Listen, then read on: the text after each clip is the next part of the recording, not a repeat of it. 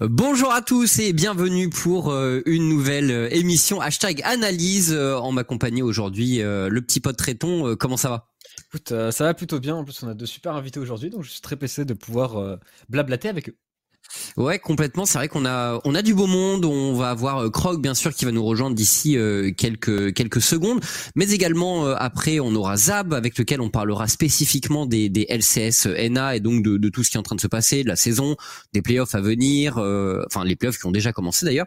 Mmh. Et après on aura Niski avec qui on parlera un peu de, de son début d'année, euh, de, de ce qui vient également pour Fnatic, l'échéance des playoffs, etc., etc. On parlera méta un peu avec lui. On a quelques questions à lui poser sur la mid lane, sur ce qui se passe. Il y a des trucs qui sont passés en Corée aussi ce matin qui nous intéressent pas mal. Bref, voilà pour le programme de la journée. J'espère qu'on vous a manqué. Euh, puisqu'on n'était pas là euh, la semaine dernière, voilà. Et, et écoutez, on est parti. Croc, es-tu là? Oui, bien sûr. Salut tout le monde. Salut Chips. Salut Tréton. Comment ça va? Ça va toujours bien, ça va toujours bien, Croc. Euh, écoute, euh, je sais que tu nous as préparé un, un super programme euh, pour pour débriefer la LPL aujourd'hui. Il y a pas mal de sujets qui concernent la ligue chinoise. Oui et, euh, et on va pouvoir traiter tout ça en, première partie d'émission. Carrément. Vous m'avez manqué, euh, ça m'a ça m'a manqué de pas faire le point avec vous. Euh, J'espère que c'est votre cas aussi dans le chat. J'ai plein de trucs à vous dire et évidemment rien de mieux que de commencer par le classement, messieurs, que je vous raconte un peu ce qui s'est passé dans ces deux dernières semaines de LPL. Donc il en reste une pour être bien dans l'actualité. Une où on peut qualifier encore quelques équipes, mais on commence à voir se dessiner le tableau des playoffs, les gars. Ah ouais, bah ouais, on, on, voit ça. RNG toujours en tête. Ceci dit, je crois qu'ils ont ils ont gagné un match important euh, tout récemment. Exactement, ils ont joué le match of the week qui était face à Top Esport et ils ont gagné 2-0 alors que les Top Esport étaient en pleine bourre. Vous voyez d'ailleurs que ils reviennent à une lose alors qu'ils étaient sur 4 euh, ou 5 euh, victoires consécutives. ce qu'il faut noter ici sur ce tableau, c'est outre les RNG et les Edward Gaming qui restent devant, on retrouve la team WI dont je vous parlerai plus tard qui a continué euh, sur sa bonne lancée. D'ailleurs, six victoires d'affilée euh, pour euh, les jeunes de la team WI, les anciens World Elite, et, il les JD Gaming aussi qui étaient un peu dans le mal en début de saison et qui n'ont pas drop une game depuis un petit bout de temps, cinq victoires consécutives en BO. À noter également que ça commence à être terminé pour les, les bas de classement, Rogue Warriors, Z-Star, OMG, Thunder Talk, et que Sunning ce matin a validé sa qualification en playoff avec 8 victoires seulement. Donc, ça veut dire qu'il reste deux places et que Invictus Gaming n'est toujours pas qualifié. C'est le top 10. C'est le top 10, c'est ça croque. Cette année, les playoffs, je vous le rappelle, c'est 10 participants, un arbre qui permet aux deux premières équipes d'attendre et d'avoir un loser bracket potentiellement parce qu'il y a un loser bracket pour euh, les à partir des, demi-finales. Et donc, bah du coup, forcément, tu as envie de gratter des points. Euh, RNG et Edward Gaming peuvent encore euh, se faire passer devant en cas de double défaite euh, dans la dernière semaine, mais c'est certain que toutes ces équipes participeront aux playoffs jusqu'à Sunning. Mais Invictus Gaming n'est toujours pas qualifié. Les LNG où il y a Tarzan, que vous connaissez bien sûr, euh, eh bien, sont pas encore qualifiés non plus. Et derrière, bah, les deux équipes qui peuvent aller leur prendre leur place, c'est V5, euh, avec euh, un jungler dont on parle, euh, un support dont on parle régulièrement, qui est Pipi God, parce qu'il a carrément son église dédiée à sa, à son, à son, à son style de, de, de support, Pipi God. Et chez Billy Billy Gaming, où vous pouvez retrouver Aiming ou Zeka, eh bien, on n'a pas encore validé non plus la accès aux playoffs. Donc voilà un petit peu ce que ça donne. Et surtout, bah, la, surprise, c'est peut-être LGD, les gars. LGD, qui était au Worlds l'année dernière, quatre victoires seulement sur 10 défaites. Bah ça, ça passe pas les, les, les qualifs. Et à, à, quel point la perte de Pinot fait mal? Parce que j'ai quand même l'impression que qui bah, même, même si toutes ses perfs étaient pas au top au Worlds, j'ai quand même l'impression que c'était un joueur qui pendant la saison régulière avait avait beaucoup d'impact euh, pour euh, pour l'équipe l'année dernière. je, je, pense que c'est l'équipe qui s'est fait le plus piller, hein, puisque euh, on, on, est par Langshin, le top laner est parti, Peanut est parti, Chie est devenu suppléant de la de la team JD Gaming, et on a même Marc qui est parti. Donc il ne restait que Kramer qui fait d'ailleurs, je pense le rôle, enfin c'est peut-être l'un des ADC qui est resté le plus longtemps chez LGD puisque ça ça, ça, bouge souvent chez LGD comme les logos. Et euh, du coup Kramer euh, qui a dû reconstruire une équipe, qui a fêté son anniversaire d'ailleurs la semaine dernière et il faut il fallait un miracle run euh, pour LGD pour revenir. Ils étaient en train de le faire jusqu'à ce que jusqu'à ce que ils tombent face à JD Gaming ce matin et JD Gaming leur a mis un petit 2-0 qui invalide leur participation au playoff 2021 Sprint. Donc euh, oui, Peanut fait mal. Oui, euh, je pense que la line-up euh, a, a, subi bah, le, le, les affres du, des recrutements qui étaient moins bons que ceux qui étaient partis. Et, euh, et du coup, LGD non qualifié pour la suite. Ça va permettre aussi à des nouvelles équipes d'aller chercher des places. Je pense à Rare et Tome, qui, ouais. qui, fait une belle entrée dans ce classement qu'on n'avait pas trop vu. ou encore bah, LNG qui pourrait se qualifier en limite. Et LNG, c'est souvent une équipe qu'on a vue tout en bas. C'est les anciens Dominus, les anciens Snake Esport, pour ceux qui suivent la scène depuis longtemps. Ouais, joueurs, Snake, à une époque, il y a, il y a, il y a, il y a cinq ans, c'était une équipe en vue quand même en LC, en LPL avec Flandre, etc. Mais c'est vrai que depuis, ça, ça a pas mal baissé. Ben, euh, Flandre, euh, lui, il a rejoint. Euh, euh, attends, je vais vous, vous dire Reretome, mais c'est pas, c'est pas Reretome, c'est, ça y est, je l'ai oublié. J'ai ah, oublié l'équipe qui est en LPL, on peut te le pardonner. Non mais ah bah Edward Gaming, pardon, Edward Gaming, donc est deuxième du classement. Et euh, du coup, euh, Style of Me, lui, euh, il est allé jusqu'en finale de, de Worlds de l'année dernière. Donc c'était ça, Snake Esport euh, dans, dans, les années précédentes. Il y a un dernier truc que je voulais vous dire concernant ces classements. Bah, je voulais vous montrer un petit peu le style de LPL avec quelques clips. le premier qui qui montre bah, justement le match entre RNG et Top Esport ouais. avec un petit move, euh, enfin un petit move. Regardez un petit peu comment ça chase euh, chez euh, chez Top Esport versus RNG, c'est ça la LPL. Donc voilà, je pense qu'on pourrait mettre une petite musique clownesque puisque c'est ce qui va se passer, c'est la suite hein, qu'on attend évidemment. Avec Quake qui est sur le côté, ouais. peut-être en embuscade, et Xiaoyu qui débarque également là. Le petit flash de Flame, propre, hein. et derrière, le, donc c'est un Lucian top hein, pour pour Xiaoyu ouais, ouais. bien sûr. Ah, ça c'est très LPL. Xiaoyu il aime pas, il aime pas trop jouer les champions de la top lane, j'ai l'impression. Non non, il joue tout sauf ce qu'on lui a demandé de, de jouer euh, top lane. Oh, voilà, fait... donc ça c'est Top Esports versus RNG. Il y a du sang dès la troisième minute et on vient chercher mmh. les kills euh, et euh, on, on, se rassemble euh, entre entre topside members. Donc ça, c'était un petit premier clip qui montre l'intensité des, des, débats, deux équipes qui étaient de toute façon qualifiées en playoff, mais il y a une rivalité très forte euh, entre RNG et Top Esport parce que Karsa était un ancien RNG, hein, bien sûr, et qu'il a euh, avoué d'ailleurs récemment, oh bah ça je vous le rajoute, mais j'ai entendu une petite interview de Karsa qui disait qu'il avait pleuré toutes les larmes de son corps quand il est arrivé chez RNG pendant des semaines et des semaines, parce que c'était mm -hmm. plus du tout Flash Wolves, euh, c'était euh, un, autre environnement, car ça, quand il est arrivé en LPL, c'était difficile parce qu'il était très seul et qu'il y avait une vraie équipe quand euh, il était chez Flash Wolves de, de, de copains, de, de coéquipiers. Euh, ça s'est vu d'ailleurs dans la finale, dans la demi-finale où Karsa jouait contre euh, son ancien coéquipier euh, Sword Art, exactement. Et du coup, euh, il, il, disait qu'il s'était remis d'aplomb avec Top Esport, mais que toute la période RNG, elle avait été pas évidente pour lui euh, à gérer. Donc voilà, okay. ça c'est une des histoires. Okay, donc il n'était pas. D'accord. Donc il n'y avait pas une entente de fou quand non. il était chez, chez RNG avec le reste de, de la line-up? Mmh, bah, pas, Apparemment pas tant que ça. Et maintenant son rôle de grand frère chez Top Esport, il l'apprécie euh, de ouf.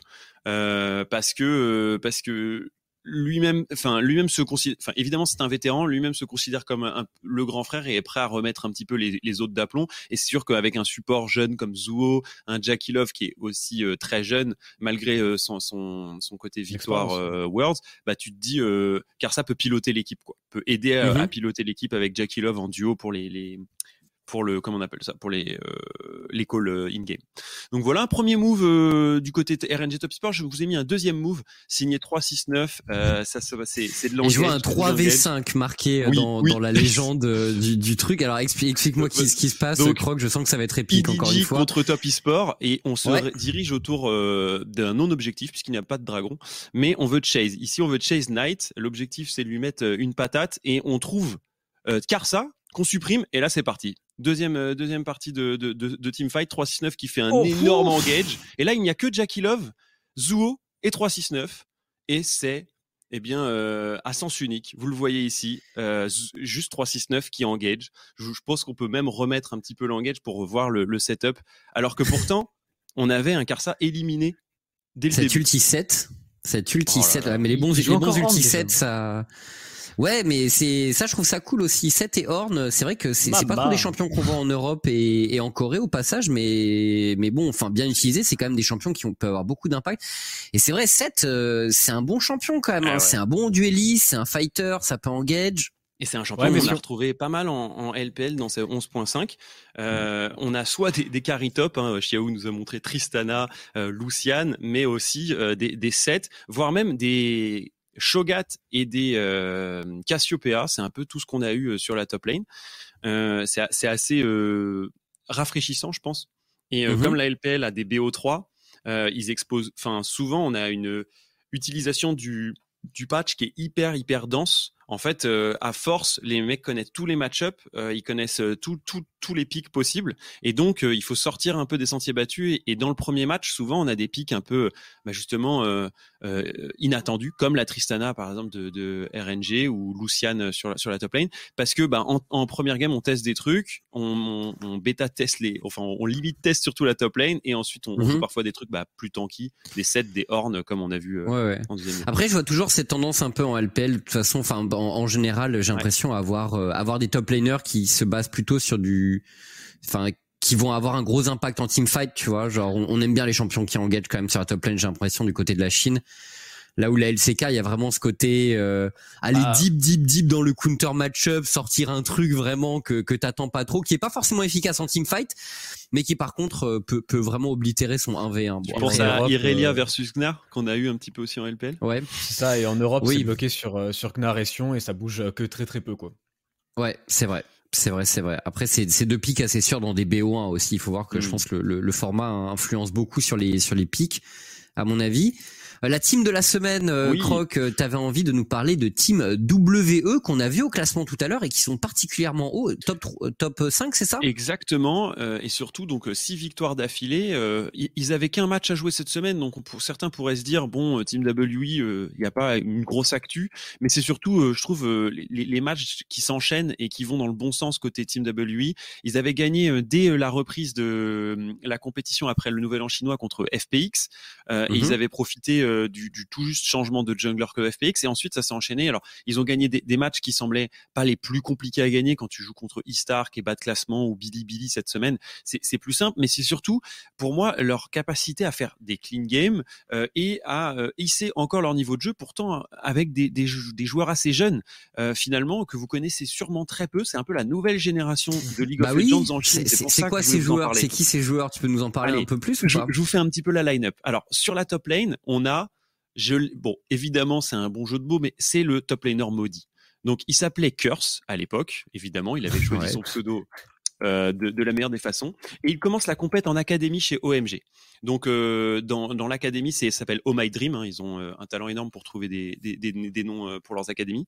Et donc en printemps 2019, il joue, puis il s'impose rapidement dans l'équipe 1 de LPL en 2019. Il joue chez OMG. Et il découvre bah, du coup les bas de classement parce que bah, OMG c'était pas la top team ces dernières années. Mais Team WI elle remarque le joueur et à l'intersaison, euh, enfin à la fin de la saison, ils, ils perdent Morgan euh, que vous avez retrouvé chez Anwar Life Oui. Esports, messieurs.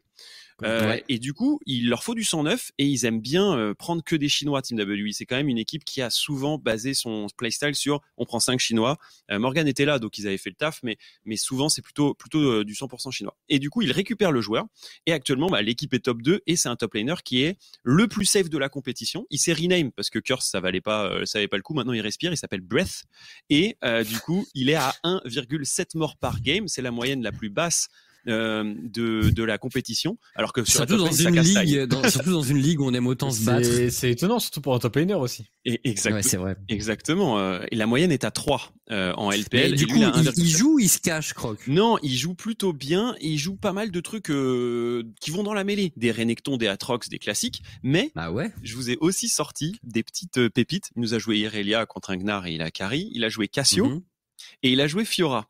Donc euh, des champions qui normalement demandent à ce que l'équipe soit au fait de euh, comment il va le jouer et euh, qu'il soit capable de 1-3-1, 1-4-1 euh, Ouais, puis selon tu, la- tu dois strong side quoi. Donc ton Exactement. jungler aussi, il doit s'adapter à ça. Ta Mm. botlane, elle doit pas int si ton jungler. Enfin bref, il y a, j'ai une trucs, deuxième quoi. stat sur le sujet. Il a joué 14 champions de différents. C'est donc le deuxième plus large champion de pool compétitif après The Shy en 2021. Donc, il est capable de jouer plein de trucs. Donc, c'est super cool parce que Team WI manquait de solo laner fiable. Le deuxième solo laner, et après je vous parlerai du reste de la line-up, c'est Shanks. Et Shanks, c'est ce que tout le monde voudrait vivre si tu veux devenir joueur pro. C'est genre le VTO en puissance de LPL euh, parce qu'il commence en 2020 euh, Mhm. en académie. Et il est titulaire en 2021 à la place de Teacher Ma, qui est à la fois streamer et mid laner de Team W en 2020. Et euh, Teacher lui a dit, moi, je te laisse ma place et je te coach s'il y a besoin et je reviendrai si t'es nul. Teacher Ma, euh, Shanks, il lui a dit, je ne serai jamais nul. donc je vais je vais je vais je vais gérer et euh, les quatre les toutes les premières games se sont super bien passées pour euh, le petit Shanks. Shanks, il est encore sur un playstyle assez passif. Euh, il joue beaucoup d'Oriana, c'est celui qui est un des joueurs qui a joué le plus Oriana. C'est un des joueurs qui fait le moins de dégâts de la compète sur la mid lane, genre il a 23% des dégâts de sa team, ce qui est assez faible comparé à ce mhm. qui se fait aujourd'hui. On est plutôt autour de 26-27% sur un mid laner dans, dans les méta actuels. Et on, sent qu'il y a la patte du tuteur, du tuteur parce que Teacher Ma, c'était un midlaner qui jouait uniquement TF, Galio, Aurelion Sol. Donc le, la, mobilité, le mec qui va mid, qui va, enfin qui va top, qui va bot, c'était son style. Et du coup, il apprend à Shanks à jouer la même chose avec des Oriana et des champions, on va dire plus méta, mais du coup, il se déplace beaucoup. Il, prend pas mal d'assists sur le sur euh, sur ses déplacements. Et euh, je pense qu'il n'a pas l'étoffe aujourd'hui d'un Knight, d'un Yangao ou d'un Dwinby, mais il est mieux placé qu'eux actuellement dans la ligue. Donc, c'est super intéressant de se dire que en équipe, Shanks arrive à se sortir de euh, cette première année compétitive qui est pas évidente en LPL. Et euh, bah, il a tout juste 20 ans, donc euh, c'est un, un, un carry en puissance. On pourrait dire que c'est un millénaire qui va compter dans la suite de, de, de Team W. Bon, le reste de la compo, c'est une botlane qui est assez récente, enfin assez récente. Jumeng et Missing sont une botlane qu'on connaît bien parce que Missing il est là depuis 2018. Euh, Jumeng il s'est rajouté à la line-up et il joue plutôt bien, un peu de tout. Euh, il avait une, mmh un, rôle un peu euh, carry à l'époque, puis un peu, un peu moins ensuite. C'était euh, un, un, des joueurs qui a été le plus contesté dans son mercato parce que Jumeng, tout le monde voulait se le récupérer euh, dans les équipes de LPL. Et enfin, le jungler qui est le plus haut MVP aujourd'hui de la team WE, euh, enfin, et le plus haut MVP tout court, puisqu'il a 9 points de MVP sur euh, la saison, c'est Bei Cheng, le jungler. Et Bei Cheng, c'est sûrement la pépite qu'il faudra suivre s'ils vont euh, loin en playoff, parce que ben c'est un des top joueurs de, de, de Team WE et même de LPL. C'est sûrement le jungler qui dirais, euh, tu sais, l'année dernière, on avait, euh, comment il s'appelait Canavi, qui était le top lane, le jungler qui avait euh, réalisé la meilleure performance. Je pense qu'aujourd'hui, on pourrait dire que, que c'est Beicheng, il est une Lilia de ouf. Il a un Ekarim incroyable et surtout, il a sorti deux Cartus, les gars. Deux Cartus qui ont mis au tapis Rare et Tome, qui était une équipe en pleine bourre. donc, ouais, Cartus, Cartus de, de, feu, il a 6.8 de KDA sur le pic. voilà. Donc voilà un petit peu la, la line-up Team WE, ça joue bien, ça joue assez fort, ça joue assez rapide. Euh, l'équipe Team WE, elle, finit ses games assez tôt. Je pense que c'est une équipe euh, qui peut surprendre et j'aimerais beaucoup que ce soit une équipe, bon évidemment après RNG, mais une équipe qui puisse aller jusqu'au MSA et si MSA il y a, ah. parce que c'est une équipe que qui peut prendre beaucoup d'XP sur de l'international parce qu'elle en manque. Tu penses, tu penses qu'ils peuvent gagner la ligue là? Bah, c'est une équipe qu'on va pas tant considéré et qui grandit bien quoi. Alors évidemment, je pense qu'il y a des favoris et ils en font pas partie quand euh, tu connais la puissance. C'est qui les favoris de ton point de vue là pour la victoire euh, pour la victoire euh, Bon alors on on n'a pas 100% de la line-up des playoffs non, plus donc je crois qu'on a les premiers et ils vont ils vont faire partie pour moi de ce top 4, on a à la fois RNG JD Gaming, Top eSport et FPX qui sont pour moi mhm. vraiment top. Red ouais. va pêcher par manque d'expérience et je pense va sortir. mais mais pour moi, là, l'équipe favorite en BO5, s'il récupère un jungler stable, ça serait euh, FPX. Mais tant qu'il y a, un problème à ce de jungler stable, Top eSport euh, et RNG me semblent les plus adaptés. Puisque RNG, euh, je les croyais un peu faibles, mais le 2-0 qu'ils ont fait face à Top eSport, qui rivalisait d'imagination face, à, face à l'équipe, entre autres, bah, vous l'avez vu avec le Lucien Top de, de, de Xiao, mais aussi les super engage de Ming, je me dis, ben, rien n'est impossible pour euh, la relève de, de Uzi, quoi. RNG peut aller au bout, quoi. Ok. Voilà un peu bah, les favoris. Pour cette, euh, et voilà un peu pour aussi Team WE. Vous savez maintenant à quoi vous attendre avec cette équipe euh, Reforge qui avait participé aux Worlds à plusieurs épisodes. Hein, c'est une des, plus anciennes équipes de League of Legends pour ceux qui connaissent League ah depuis longtemps. Hein, vous les aviez vus dès les premières oui. saisons de World. Oui, oui, complètement. Team W à l'époque, World Elite, bah, c'est dans cette équipe que jouait Misaya. Exactement. Et euh, l'homme qui a donné son nom au fameux play de, de Twisted Fate. T'as l'air étonné, Tréton, tu connais pas l'histoire de League of Legends? Je, je, connais Misaya, mais je ne savais pas qu'il jouait chez euh, Team W. À l'époque, à l'époque, euh, une, une de, un, un, des tournois les plus célèbres qu'a joué Misaya, c'était les, les IPL 5 où mm. jouait où jouait Fnatic et c'était l'époque où c'est l'époque du Lee Top Et Soaz jouait pas mal Lee Top à l'époque. Ah, ça j'ai connu ça.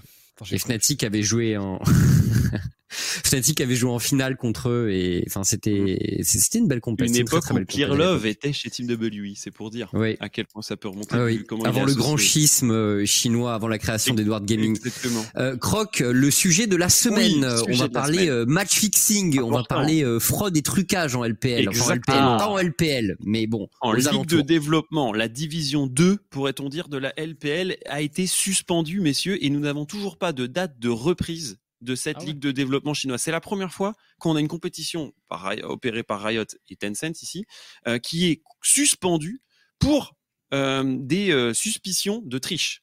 Donc, qu'est-ce qui se passe? Qu'est-ce qui se passe? On, va, on va essayer d'expliquer de, de, de, façon simple. On a en début de bon, c'est pas la première fois qu'on a des suspicions, voire des sanctions concernant des joueurs autour du, du match fixing, donc la capacité à volontairement perdre son match ou à tricher. Là, là je pense que c'est plus la volonté de perdre son match contre de l'argent ou contre des euh, gens qui vont se faire de l'argent autour de toi. évidemment, tu dois y être intéressé par un biais ou un autre. Euh, on avait eu déjà un, un un mec qui s'appelait Sharks, je crois, chez Team W, non, chez Rogue Warriors, qui s'était fait mhm. sanctionner euh, il y a quelques années et qui, qui est inéligible aux, aux compétitions parce qu'il avait euh, avoué après euh, après avoir été surpris en train de justement parier, je crois, sur sa propre victoire ou sur son propre sa propre défaite, chose qui est complètement impossible dans parce qu'il y a des paris en Chine du coup, exactement sur les issues des matchs, sur différents différents happenings pendant les matchs. Il y a, il y a des paris sur tout ça. Exactement, il y a des paris et ben du coup rien de mieux que de truquer le pari si tu connais déjà la réponse, si tu sais déjà ce qui va se passer.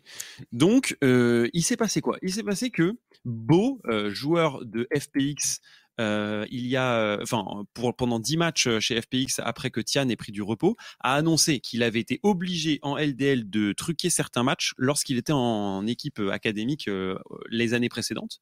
Ce à quoi il y a eu une enquête qui a été ouverte et l'enquête révélerait qu'il y a eu plus, il y a eu beaucoup de matchs qui ont été tricher ou match fixé avec mmh des, la volonté donc du coup de s'en mettre plein les fouilles pour certains parieurs. Et donc ils ont décidé de pour pour avoir toute la clarté sur cette situation ils ont décidé de suspendre la ligue. Alors ça pose beaucoup de questions. Un parce que les ligues qui sont du coup sujettes à ce genre de match fixing c'est une mauvaise une très mauvaise communication pour les sponsors et tous ceux qui y sont associés. c'est également des, des tragédies pour les joueurs qui sont concernés ou les équipes qui sont concernées. On le voit avec Beau qui a un avenir qui était tout tracé brillant euh, et qui se retrouve obligé en plus d'avoir déclaré qu'il avait été euh, obligé de, tricher sur certains matchs, bah du coup euh, de, se mettre en retrait. Aujourd'hui, c'est pas lui qui joue chez FPX. Donc en fait, ça, casse tout, tout, tout. Donc je voulais un peu savoir ce que vous, vous en pensiez ou si vous saviez s'il y avait eu des solutions qui avaient été mises en place dans d'autres jeux ou dans d'autres situations. Enfin, comment on fait pour pouvoir gérer ça? bah, on fait en sorte de pas avoir de paris.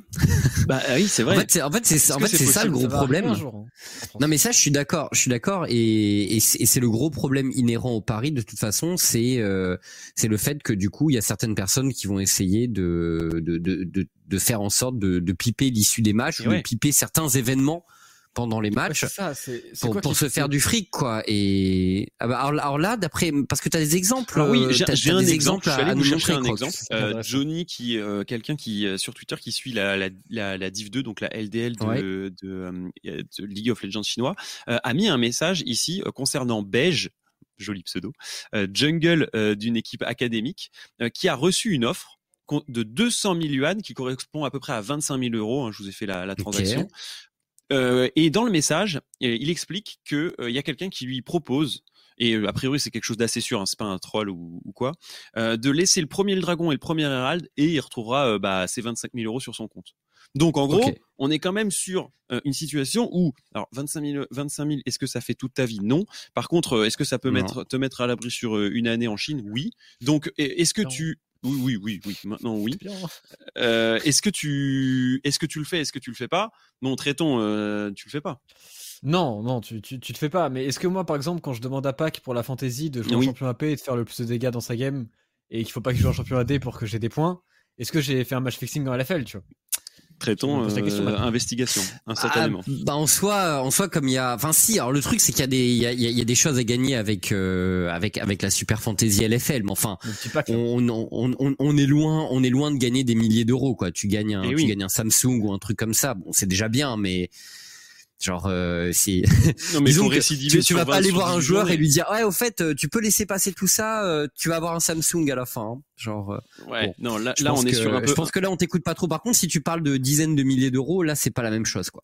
Ah, et puis, enfin, multiplié par le nombre de matchs, ça quand je en LDL, il y a 26 équipes, tu te dis que ça peut d'un coup devenir très lucratif pour ceux qui le font comme pour ceux qui ils sont, enfin, c'est le gros problème des paris. C'est ça. C'est dur, à, dur à endiguer. Après, de l'impression que j'ai extérieure, bon, c'est tout est très très flou et il y a mm. potentiellement des joueurs qui sont aussi qui ont été obligés de le faire. Ça peut quand même arriver aussi, je pense, des pressions extérieures qui sont trop fortes. Parce que les joueurs sont jeunes quand même en LDL pour la plupart, Croc, donc, donc influençables d'une certaine façon. Le mot utilisé vis-à-vis de Beau, par exemple, sur la situation en disant j'ai été obligé, tu te dis que, enfin, à 17, 18 ans, si euh, il y a ton manager qui te dit, mec, tu vas laisser le premier dragon et le premier baron et euh, et après tu fais ce que tu veux, après, euh, enfin, ou alors tu manges pas. On avait, vous vous souvenez, il y a des anciens managers qui avaient mis des pressions à des selfies, euh, à des mecs comme ça sur la mid lane à une époque en disant ah si tu veux bien qu'il y ait de l'argent pour ta maman, va falloir que tu fasses ci ou ça. Euh, ben, je me dis là, on pourrait avoir le même type de pression pour des joueurs qui sont même pas des adultes, quoi. le, le, véritable souci. Enfin, ce qui est bien avec la LPL d'un point de vue extérieur, c'est qu'à chaque fois les sanctions sont quand même très fortes. Oui. Et très exemplaires. Et comme il y a des sanctions qui tombent rapidement et fortes, potentiellement, ça réduit quand même le truc.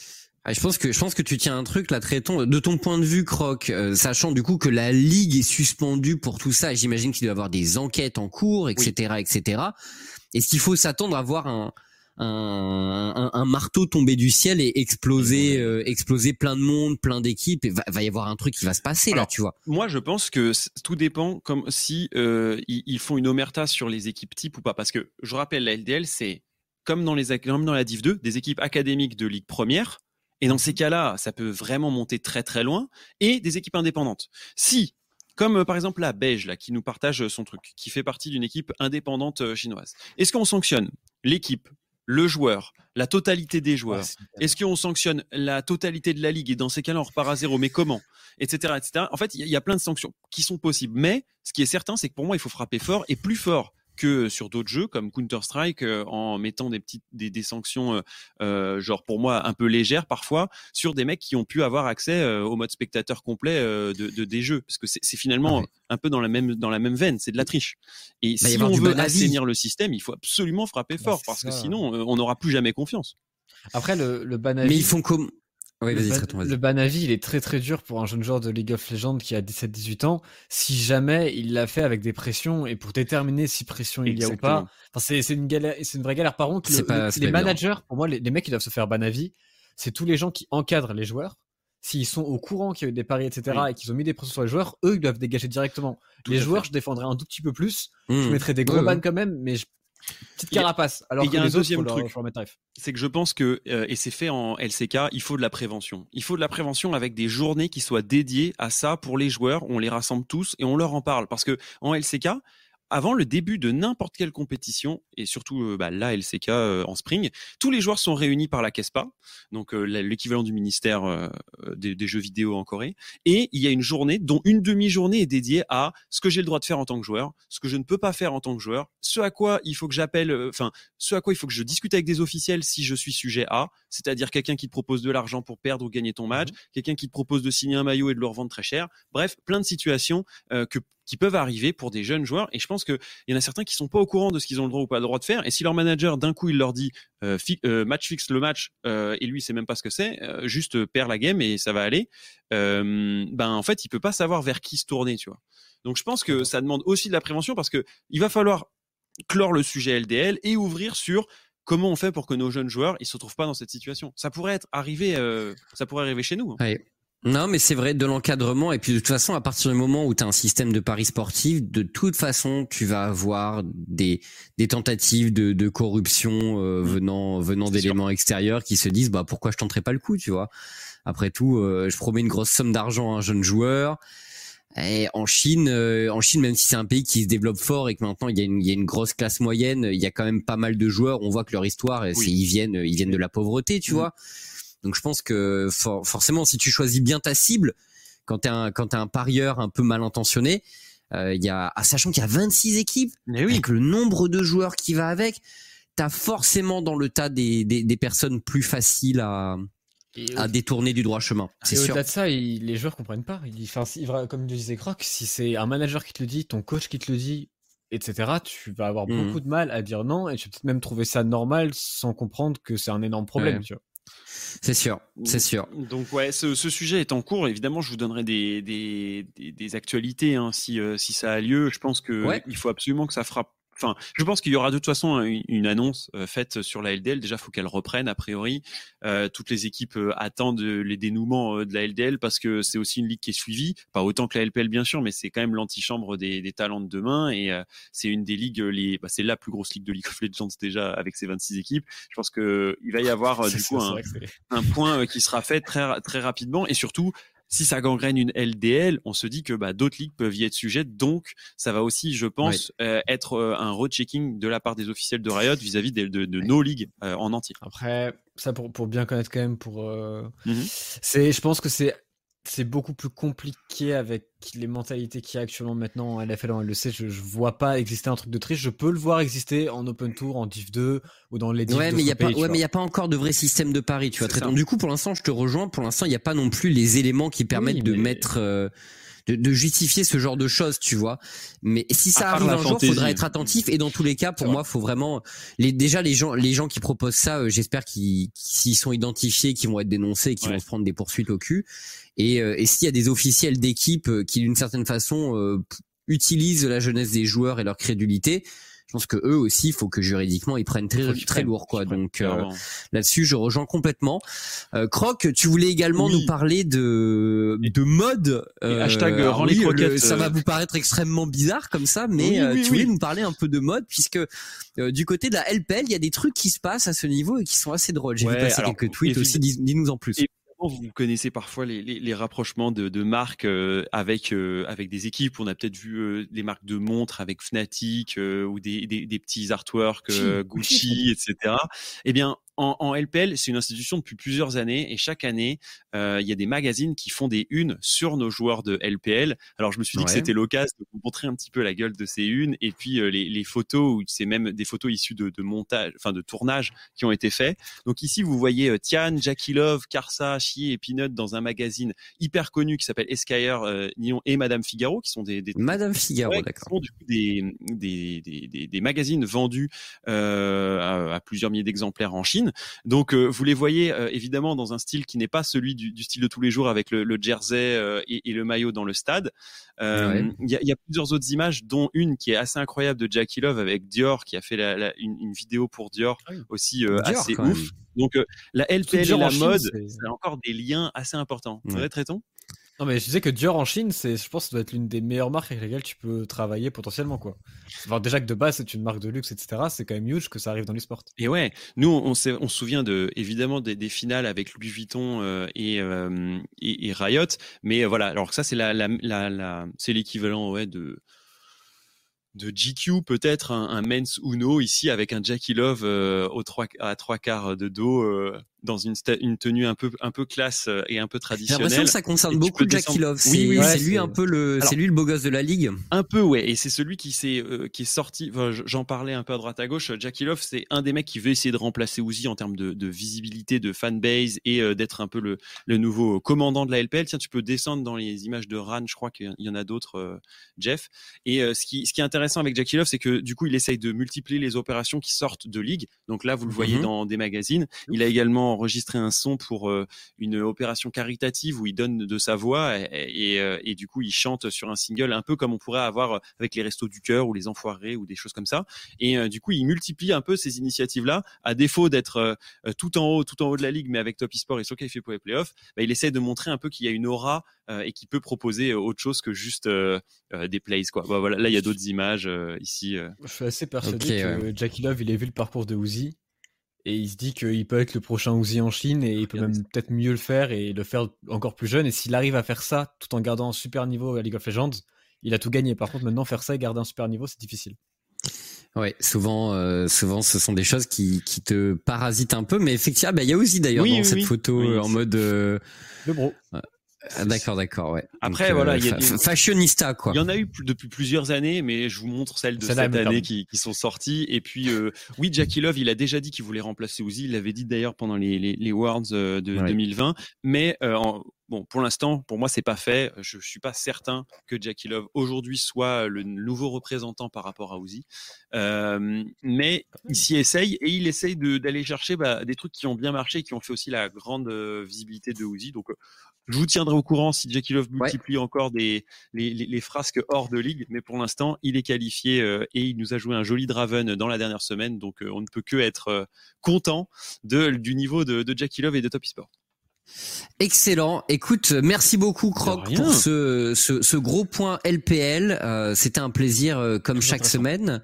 On, on, te retrouve euh, vendredi. T'as ton émission euh, Ultra Late Game, ta nouvelle émission, c'est ça? Exactement. Merci euh, de laisser en parler une minute, mais c'était trop cool. J'ai fait ma première avec du coup Targamas qui a livré un, un, sacré message. je vous le partagerai, messieurs, parce que il nous disait, j'espère, enfin c'est peut-être la dernière fois ou la dernière année pour moi où je peux essayer de rejoindre la LEC. Donc un message assez émouvant, un message où, que j'avais pas forcément entendu de la part du joueur. Et puis sinon j'ai discuté avec Timo et Shanky de l'avenir de la LFL, mhm. l'avenir des EUM aussi qui est-ce que c'est euh, une compétition pour du beurre ou est-ce que c'est une compétition qui compte? Voilà, on a discuté un petit peu de, de, de cette situation euh, et euh, chacun avait un avis assez pointu sur le sujet. Donc c'est une émission que j'ai envie d'animer tous les vendredis soirs et ça continue dès la semaine prochaine. Donc merci les gars, je vous, je vous enverrai ça.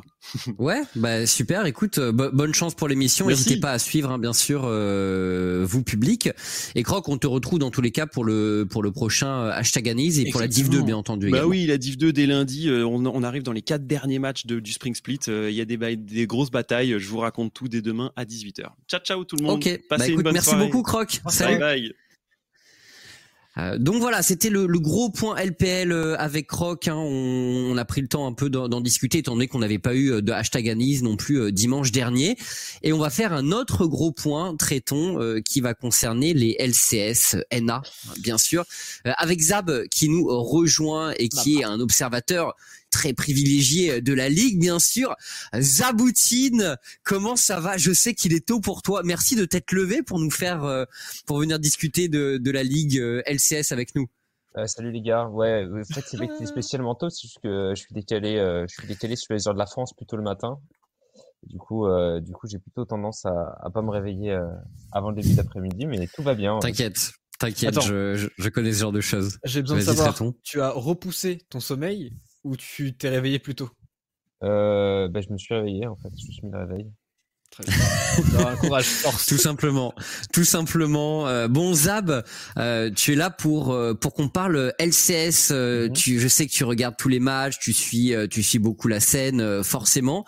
Et on avait envie de faire un bilan puisque souvenons-nous euh, de la première émission hashtag analyse, c'était avec toi en, euh, en, invité. On avait beaucoup parlé des NA justement. Et euh, bon, bien sûr, on a fait quelques petits points au fur et à mesure de la saison sur la ligue, mais je pense qu'avec le début des playoffs là qui ont commencé hier soir, il est temps de revenir un peu sur la saison. sur ce qui s'est passé un peu plus avec toi.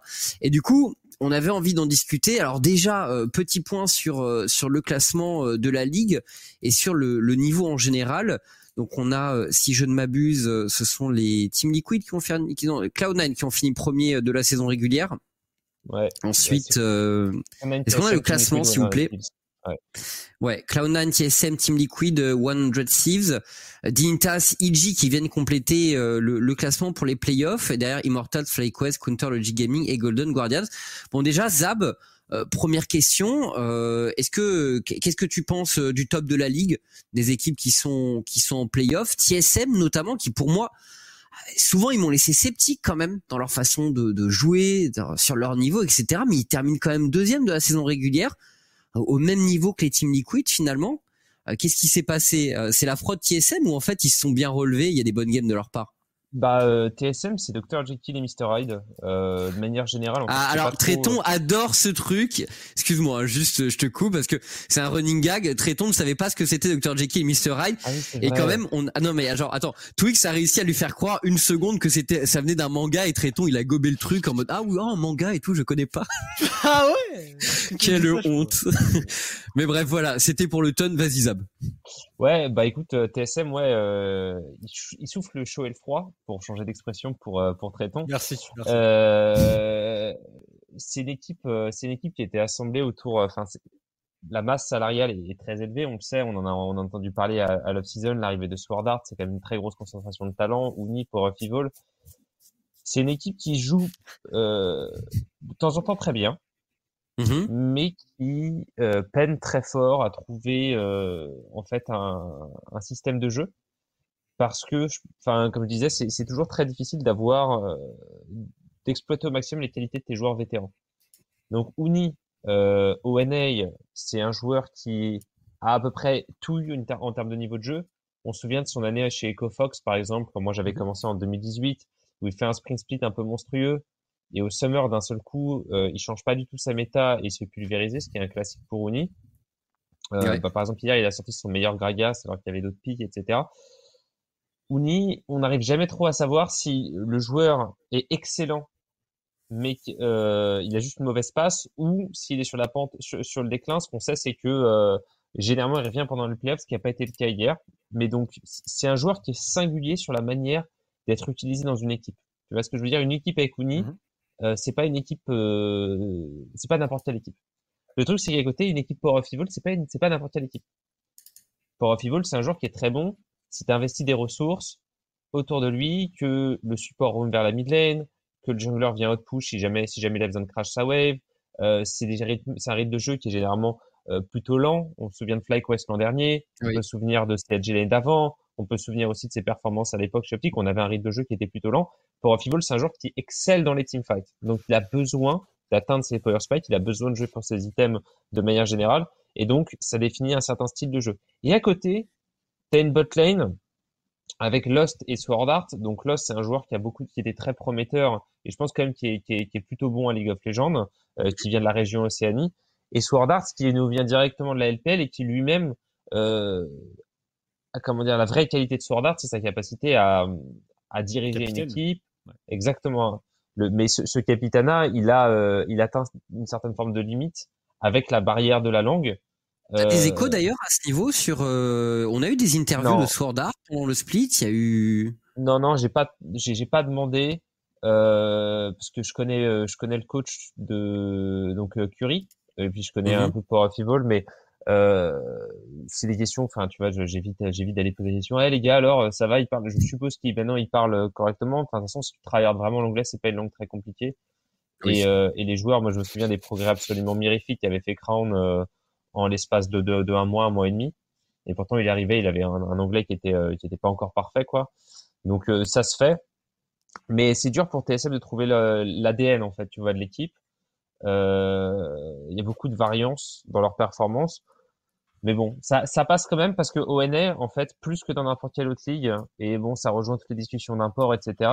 Mais si tu regardes en fait le classement de haut en bas, bah, c'est toujours les mêmes qui sont en haut, et euh, c'est ceux qui dépensent. Euh, c'est quasiment à part Dignitas et 100 Thieves, qui sont des projets sportifs bien gérés, euh, c'est euh, celui qui dépense le plus gagne. Il n'y a pas de, c'est c'est le, le, plus la plus football des ligues dans le sens où Cloud9, bon, ils ont Perks, donc euh, je ne fais pas un dessin euh, sur, euh, sur, sur le recrutement. Est-ce qu'il performe aussi bien que ce que l'on pouvait attendre? Est-ce que Perks est vraiment largement au-dessus? Est-ce qu'il surnage un petit peu la mid lane DD la, la lane de Perks, c'est pas ça, non? Pas du tout. beaucoup, beaucoup de hoopsie, comme on dit, de, de gaffes, de petits problèmes, de grill, etc. Après, il y a, y a, la qualité en teamfight. Individuellement, c'est pareil. C'est-à-dire que j'ai l'impression que il y a beaucoup d'équipes qui se remettent à leurs individualités. Mhm. Et, euh, et je pense que, tu vois, Cloud9, ils ont trop de bons joueurs. Ils ont juste trop de bons joueurs à chaque poste par rapport au niveau moyen de la ligue pour pas euh, gagner le team fight de 30 minutes et s'en sortir avec la game même quand ça va pas, euh, euh faire ce speed push un peu intelligent, prendre la mid wave au moment où l'équipe adverse conteste le, le, le, septième dragon et, et, et, aller terminer la game ou créer une position avantageuse.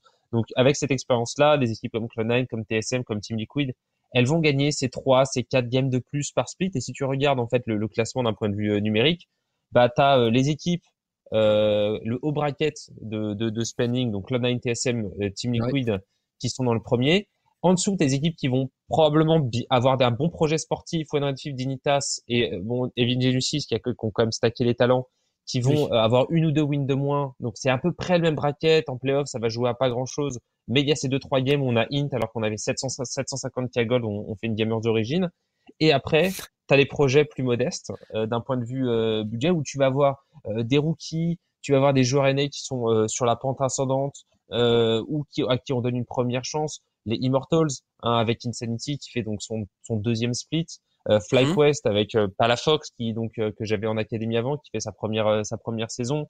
Euh, CLG qui eux ont investi sur les sur les talents et qui sur les les vétérans qui marchent pas extraordinairement bien. Et puis les Golden Guardians qui ont Niles par exemple qui joue en collegiate tu vois et qui et qui sont derniers sont bons derniers. Mais encore une fois Golden Guardians c'est un projet de développement euh, donc il y a cette discussion un petit peu euh, ubuesque parce qu'en plus les, les fans aînés euh, cyclent toujours les mêmes discussions de est-ce que GG est compétitif, est-ce qu'ils doivent rester en franchise, alors que les gars, tu vois, ils étaient en playoff l'an dernier. Donc, euh, Mais voilà, en gros, en NA, c'est c'est dollar worth quoi. Tu, tu payes, t'es dans le top, tu payes pas, t'es pas dans le top. En tout cas, ce split, à part Dignitas, c'est quasiment le cas partout.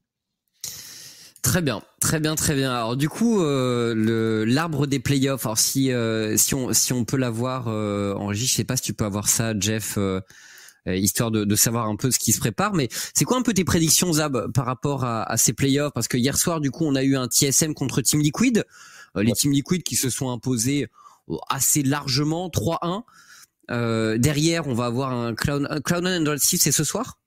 Ouais, c'est là, ça va commencer. Ça va, ça va euh, commencer là bientôt. 13 minutes, ouais. Tu penses quoi que que C9 gagne ou Android 6 euh, Android 6 peut peut créer la surprise? Je pense que Android 6 peut créer la surprise. Je pense que c'est des équipes. Euh, il y a une très bonne. Enfin, je pense que Baba Smithy fait un très bon travail chez One Red Thieves euh, parce que c'est une équipe qui a. En, en, termes de structure, c'est une équipe qui a pas vocation à être seulement une équipe One Red Thieves. C'est c'est un un cluster de, de créateurs de contenu. Euh, ils vendent du merch, ils font plein de trucs les One Red Thieves. Et finalement, euh, ben c'est la plus Solari des équipes NA, euh, mais euh, je dirais qu'il y a aussi beaucoup de Carmine dans le sens où à la tête c'est quand même un influenceur. Nate Shot c'est euh, c'est un des patrons de l'influence quoi, euh, tu vois en, en Amérique du Nord. Ouais, c'est Nate Shot, courage et pour prendre dans la dans la catégorie féminine t'as Valkyrie aussi qui est assez énorme, tu vois. Ils ont des très très gros influenceurs, ils font beaucoup de contenu etc. Donc le polysport il est important pour pour l'ADN de l'équipe, mais ça n'est pas l'essence même de One Chief, tu vois, euh, qui, ont un portefeuille beaucoup plus diversifié. Et euh, la gestion, elle est bien dans le sens où ils ont récupéré l'ancien euh, l'ancienne line-up des, Golden Guardians avec Damonte de temps en temps qui est remplacé par par Ryoma, mais c'est une équipe qui savait déjà perf, qui se connaît, et on a vu que pour une fois la continuité sportive au NA paye. Ils sont arrivés très très chauds dans le dans le tournoi de début d'année. ils ont une, un début de sprint split en, en trombe, et là ils ont un peu un slump mais il, reste néanmoins très euh, très très bon par rapport à tu vois euh, espèce de le pool de d'équipes NA qui sont pas euh, qui sont pas dans le top 3. Donc le style de jeu est bon. Maintenant, il y a le choke factor.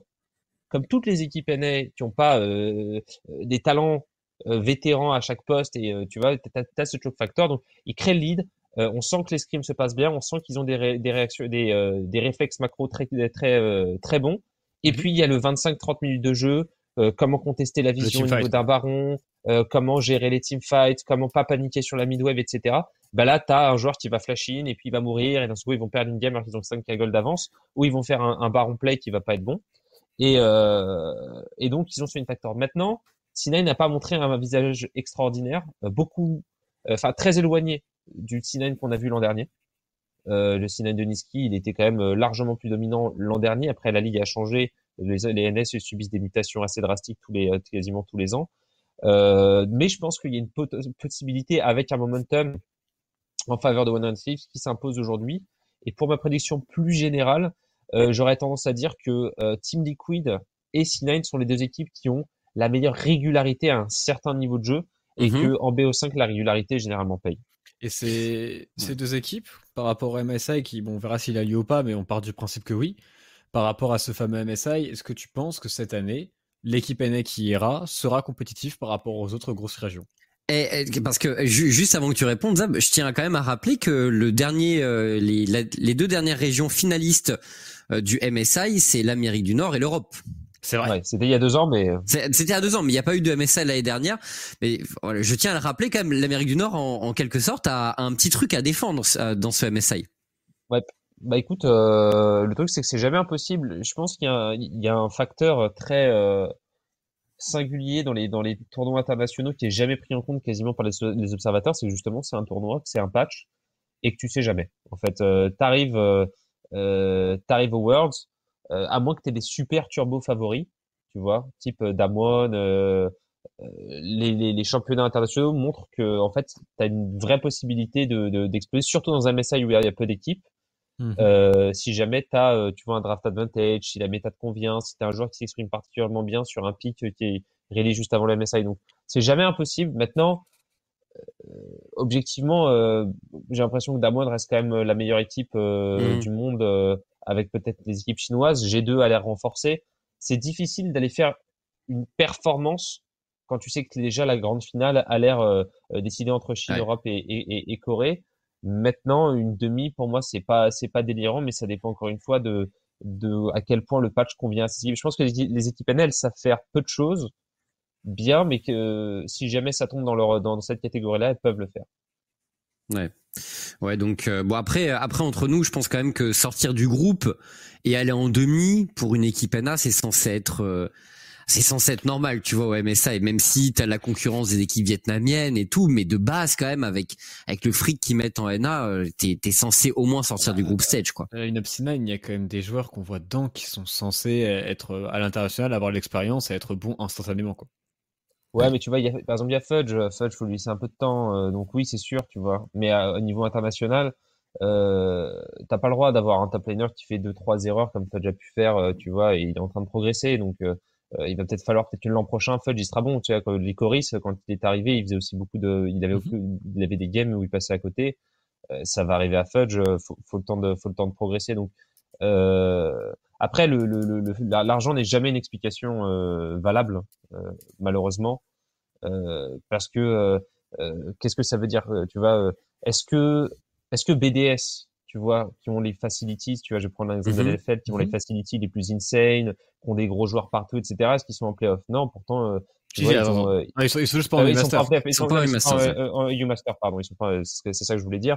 Euh, Qu'est-ce qu'on va dire, tu vois? C'est pas toujours. Euh, ce qui est sûr, c'est que tu peux pas gagner si tu mets pas les ressources en termes de, de, de qualité individuelle, de coaching staff, euh, d'infrastructure, etc. Mais euh, est-ce que tu as l'impression que les, la Chine est pauvre face au NA Pas vraiment. Est-ce que tu as l'impression que les, infrastructures coréennes sont à des années-lumière? Non, c'est juste que le talent étant plus dense, le coût du talent est moins cher en Corée, donc pour un budget relativement plus faible, euh, toutes choses égales par ailleurs, tu vas quand même avoir une line-up beaucoup plus compétitive en Corée qu'en NA. Est-ce que l'Europe, euh, tu vois, maltraite ses joueurs par rapport au NA Non, donc tout le monde fait ce qu'il faut. C'est juste qu'au NL, l'écosystème est beaucoup plus cher, donc la, la, somme nominale que tu vois à la fin euh, sur la masse salariale, elle paraît incroyable, mais ça ne rend pas le, le projet sportif euh, plus compétitif. Et il n'y a pas d'exigence de résultat juste parce que tu payes beaucoup d'argent, parce qu'en en fait, ils payent pas forcément pour plus de talent. Hmm. Donc, euh, bah voilà, je dirais euh, aller une, une, petite pièce, mais pas une grosse pièce sur les NEO MSI, parce que c'est c'est une, une nouvelle itération euh, Liquid, ils avaient déjà, euh, ils avaient déjà un certain temps ensemble euh, avant de performer au MSI. Ouais, c'est vrai, c'est vrai. En tout cas, l'équipe qui va pouvoir accéder au MSI, l'équipe NA qui va pouvoir accéder au MSI, tu l'as dit, comme il y a, y a pas mal de line-up qui ont été qui ont été rafraîchis, elle va avoir un certain avantage sur les autres en termes d'expérience, d'apprentissage par rapport aux meilleures équipes du monde. Euh, je pense que rien que pour ça, c'est c'est assez inestimable dans l'écosystème ENA d'arriver à accéder à ce MSI. Quoi, il y a une équipe qui aura cette chance. Ouais, non, exactement. Mais on l'avait vu, je me souviens, euh, tu vois, 2015, je crois, c'était euh, Fnatic euh, qui avait fait un sprint split qui était correct et qui, en fait, en revenant du MSI, en ayant pris le, tu sais, ils avaient fait ce BO contre SKT où ils avaient perdu 3-2. 3-2, ouais. Et ils étaient revenus, ils avaient 18-0 la ligue parce qu'en fait, c'est sûr que, surtout quand tu arrives à choper des bons scrims, en fait. Dès que tu arrives à choper des bons scrims, euh, t'apprends à une vitesse grand V. je pense que si tu prenais une équipe d'à peu près n'importe quelle ligue et tu les scrim pendant une semaine en bootcamp contre une contre un Damwon ou même contre tu vois je sais pas moi une équipe chinoise ils reviennent ils détruisent leur ligue parce que contre Damwon faut faut tout faire parfaitement. Et ta game elle s'arrête minute 7 tu vois. Donc tant que tu n'arrives pas à sortir de leur league game contre Damwon t'es pas une bonne équipe. Et ce, ce genre de ce, ce genre d'expérience elles sont elles sont fantastiques tu vois. Pour euh, individuellement pour la pour le développement des joueurs et surtout même pour le coaching staff pour apprendre tu vois c'est tout le monde apprend de, de quand tu es à très haut niveau je sais qu'on parle, on parle beaucoup de ping pour la, solo Q&A, etc. En l'occurrence, on va avoir euh, donc le MSI en Islande, sûrement sur le serveur Europe de l'Ouest sachant que du coup, euh, on risque de se taper un, ping assez élevé pour les joueurs en solo queue, potentiellement du tilt venant de la Corée et de la Chine qui sont habitués à jouer avec du ping bas. Est-ce que tu penses que c'est un véritable avantage, par exemple, pour les NA, qui vont être ceux qui vont jouer avec le ping qui est le plus proche de leur solo queue Est-ce que ça peut faire la différence pour toi? Le et même en scrim, que... ils vont dans scrim avec du ping, etc. tous. Hein. Non, je, non, non, je pense qu'ils vont, ils vont, ils, vont, avoir des serveurs sur place, je pense quand même. ils vont déployer un TR. Euh... Bah, je, pense, je pense. Pour un bah, TR, le, ouais. Le, TR, il est relié à Amsterdam, hein non mais je pense, je pense qu'ils ont des moyens de, de, de, déployer quelque chose là-bas. Tu vois, ça me semblerait étonnant parce que comment ah, ils vont faire pour jouer leur match? Ils vont jouer leur match avec du ping? Enfin, non mais officiel. sur scène, sur scène, ils peuvent jouer en LAN sans ping. Par contre, les TR. Non, parce que non, non, c'est très tôt. Non, mais je te parle pour les scrims. Euh, on stage, ah, je joue sur le même TR en fait. Euh, ils ont le, généralement t'as la même infrastructure en scrim. Non, oui, non mais on stage oui. On stage ce que je te dis c'est que c'est bon. Par contre, ce que je te dis c'est qu'en scrim, moi, je, je, quand tu vas dans les serveurs scrim, etc., c'est des serveurs tournois, c'est les serveurs tournois de base, et c'est genre Amsterdam, tu vois, on est tous reliés à Amsterdam en Europe. Tous les scrims sont Amsterdam. S'ils déploient, euh, je pense que s'ils déploient une infrastructure euh, réseau pour, euh, hmm. pour, euh, pour, pour, le, pour les matchs officiels, ils le font pour les scrims. Maintenant, pour la solution, ça répond, tu vois, ça répond pas à la question. Vous savez quoi Je demanderai à Romain. Je demanderai à Romain ça. Je suis très curieux parce que j'ai. Comment ça fonctionne euh, ces histoires de serveurs pour le MSI J'ai jamais entendu parler de d'un truc développé comme ça euh, pour des scrims, etc. Je, sais qu'en stage c'est possible, mais je suis vraiment curieux pour le coup. Ouais. Bah, écoute, on verra. Je pense que le ping a une influence parce que ça crée en effet des mauvais des mauvaises habitudes sur le plan mécanique. de maintenant, c'est vrai, c'est vrai sur certains champions et ça empêche, euh, tu vois, la prédominance de certains champions. C'est plus dur de jouer Irelia avec euh, avec un peu de ping. Mais euh, je pense que bon, tu vois, Showmaker restera quand même meilleur, quoi. Ça pas, ça change pas. Mmh. Les Showmakers, les Chovy, les les Knight, etc. C'est des joueurs qui, c'est pas que des mécaniques. C'est pas que dans les mains. la gestion de lane, la manière dont on conteste le World Cup, la position par rapport à la wave, la manière de trade, etc. tout se joue pas sur 0,2 secondes euh, et le micro-trade où tu appuies sur eux avec Lucian, c'est beaucoup, beaucoup de connaissances de jeu et de match-up qui sont exploitées à la perfection. Donc à ce niveau-là, euh, le côté build-up de tilt, si jamais solo queue plus scrim, t'es obligé de jouer avec du ping et que t'es pas habitué, c'est ce petit build-up qui peut quand même gêner un ouais, minimum les équipes. excité.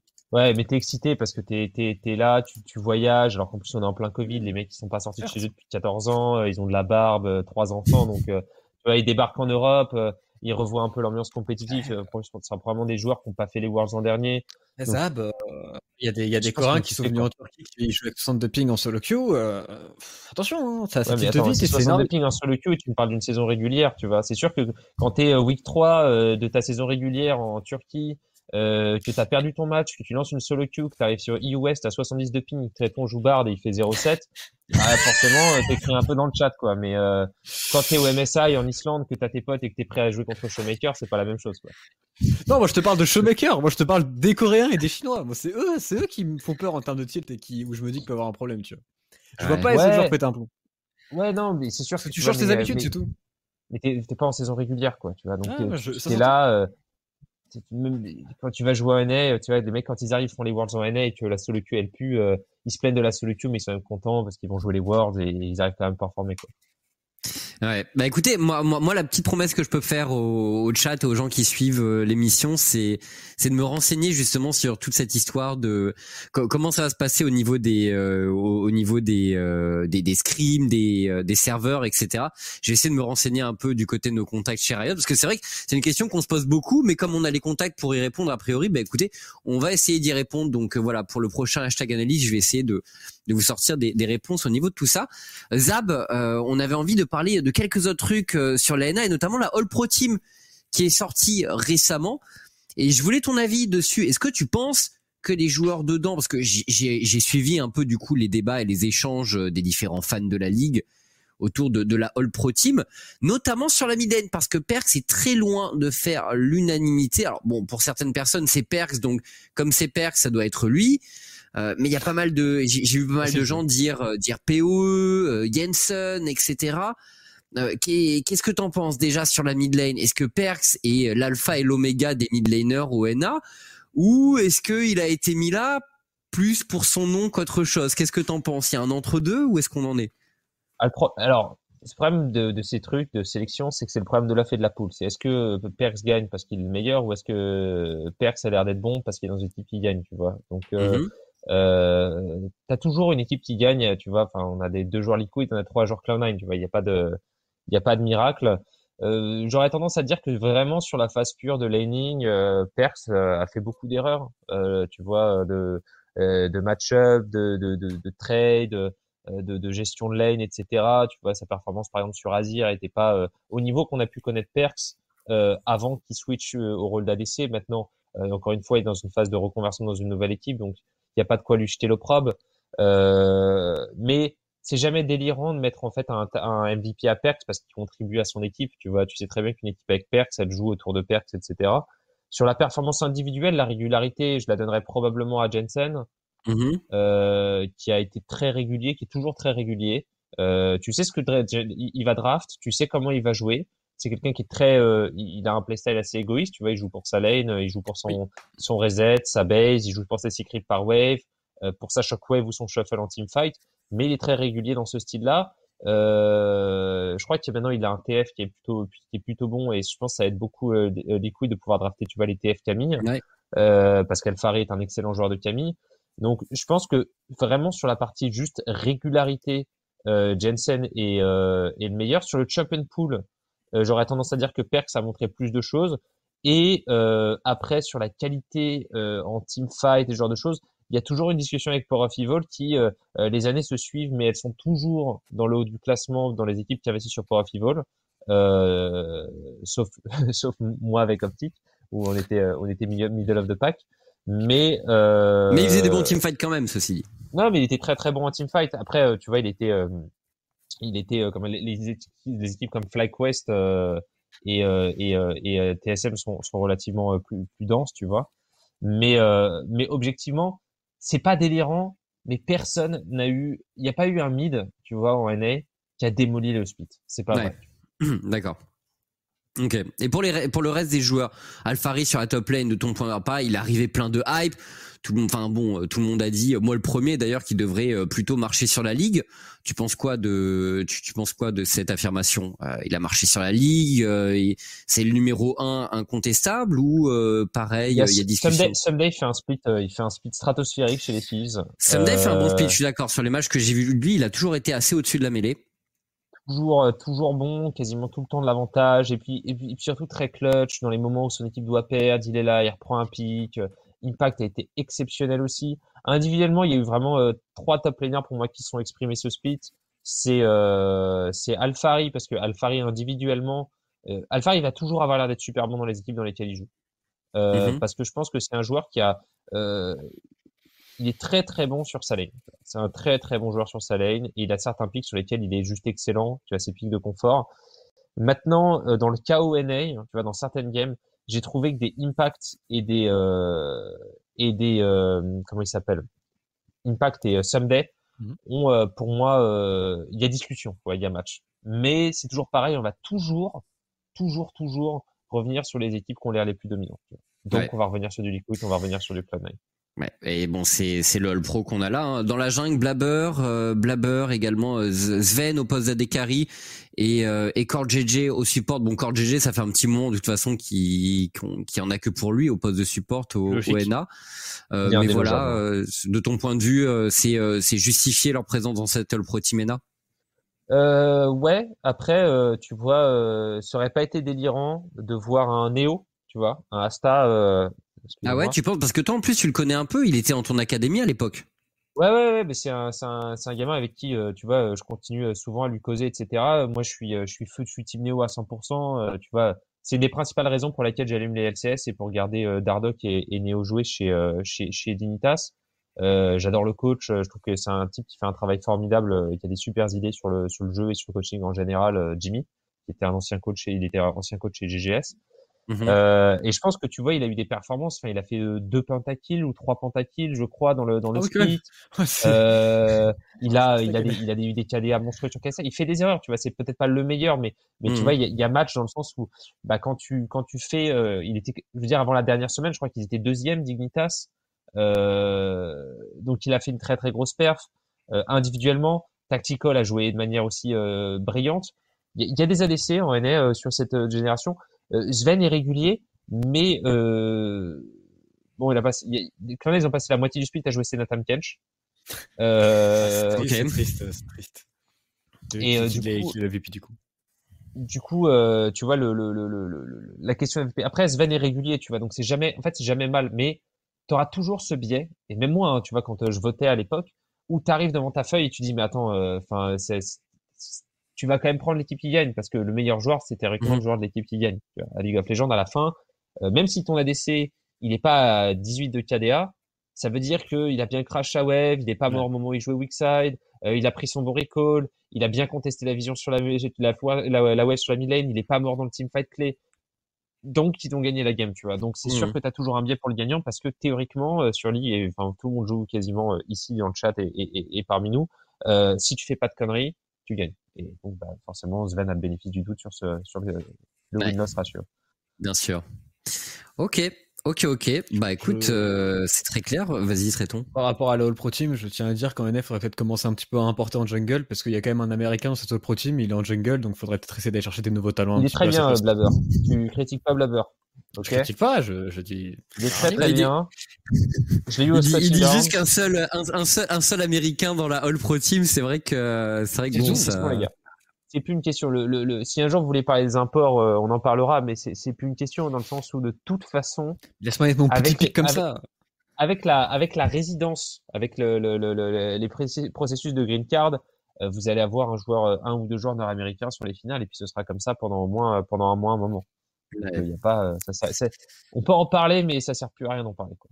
Ouais. Écoute, euh, on espère que des équipes comme euh, Golden Guardian vont réussir à sortir des, des, des, des petits jeunes, euh, des petits jeunes américains qui, qui vont perdre dans le futur et qui vont venir essayer de, de déloger les gros imports, hein, tout simplement. Merci beaucoup Zab pour euh, ce gros tour d'horizon euh, DNA. On a parlé de la ligue bah, pendant une, pendant une bonne demi-heure. Euh, c'était bien cool et bon, je sais pas si tu vas aller te recoucher ou si tu, si tu vas suivre le match qui va commencer. Ouais, je vais suivre le match qui va commencer. Tu, vas suivre le match? Tu vas suivre le match. Très très bien. écoute, bah merci beaucoup Zab. C'était un plaisir comme d'habitude de t'avoir et et on se dit à, à très bientôt. À bientôt tout le monde. Ciao, fuck traiton. Ah, forcément. Excellente sortie, excellente sortie de Zab. Euh, très bien, très bien, très bien. Bon, ça nous amène à 32 ans même Zab. Euh, ça nous amène à la fin de. Bah ouais, bah ouais, mon bro. Hein, il a 10 grandit, ans plus que moi. Euh, bah ouais, mais t'es un kid, hein. Euh, vraiment, il faut le savoir. Euh, mais on t'aime bien, Traiton, donc ça va. Euh, du coup, ça nous amène à la fin de cette première partie. La deuxième partie, on recevra Niski. vous le savez, je pense que vous avez suivi un peu le euh, notre annonce euh, sur Twitter. Donc voilà, on est super content d'avoir Niski qui nous rejoint. Euh, ce sera après une pause. On fait cinq minutes de pause et on revient. je vais fermer mon armoire parce que j'ai vu que ça, ça, ça trigger des gens, achat. Bon bref. Et, et un jour aussi, mon canapé, enfin ce bout de canapé sera posé par terre. Donc ça, ça va moins me trigger. Mais désolé, je suis, j'ai changé d'endroit. Donc voilà, faut, faut le temps que les choses se mettent en place. Bref, on revient dans cinq minutes avec Niski pour discuter un peu de, de son split, de comment ça se passe, des playoffs, etc. Euh, la méta aussi sur la mid lane, les pics euh, récents en Corée sur la mid lane, on a pas mal de choses à discuter avec Niski, donc restez avec nous. On se retrouve d'ici 5 minutes pour la suite de hashtag analyse. À tout de suite. Et nous sommes de retour pour la suite de hashtag analyse donc euh, avec Tréton et alors bientôt avec Niski. Euh, alors désolé, on vous a rajouté un petit peu de temps si vous avez euh, si vous avez suivi là au niveau du timer de la pub. Le truc c'est on a un petit problème technique pour pour faire rentrer Niski dans dans dans dans le col dans lequel on est actuellement. Donc ils essaient de voir et de régler ça avec avec la personne qui gère la régie. Voilà, donc on espère qu'il va qui vont réussir à résoudre le problème quand même, traitons, parce que c'est c'est c'est censé être le clou du spectacle, Nifty. Donc, je me sentirais un peu con s'il pouvait pas s'il ah, pouvait pas participer à l'émission. Donc voilà, on, on espère que ça va le faire. Je me sens déjà con actuellement avec les, les, plus 3 minutes et revenir sans Niski. Ouais, bah, mais bon, on fait, on fait, ce qu'on peut. C'est ni la Niski de la faute de l'attaque, c'est juste pas de chance. Ils sont en train de, de, de, régler ça, donc on est on est en train de voir hein, à tout moment euh, Niski nous rejoint.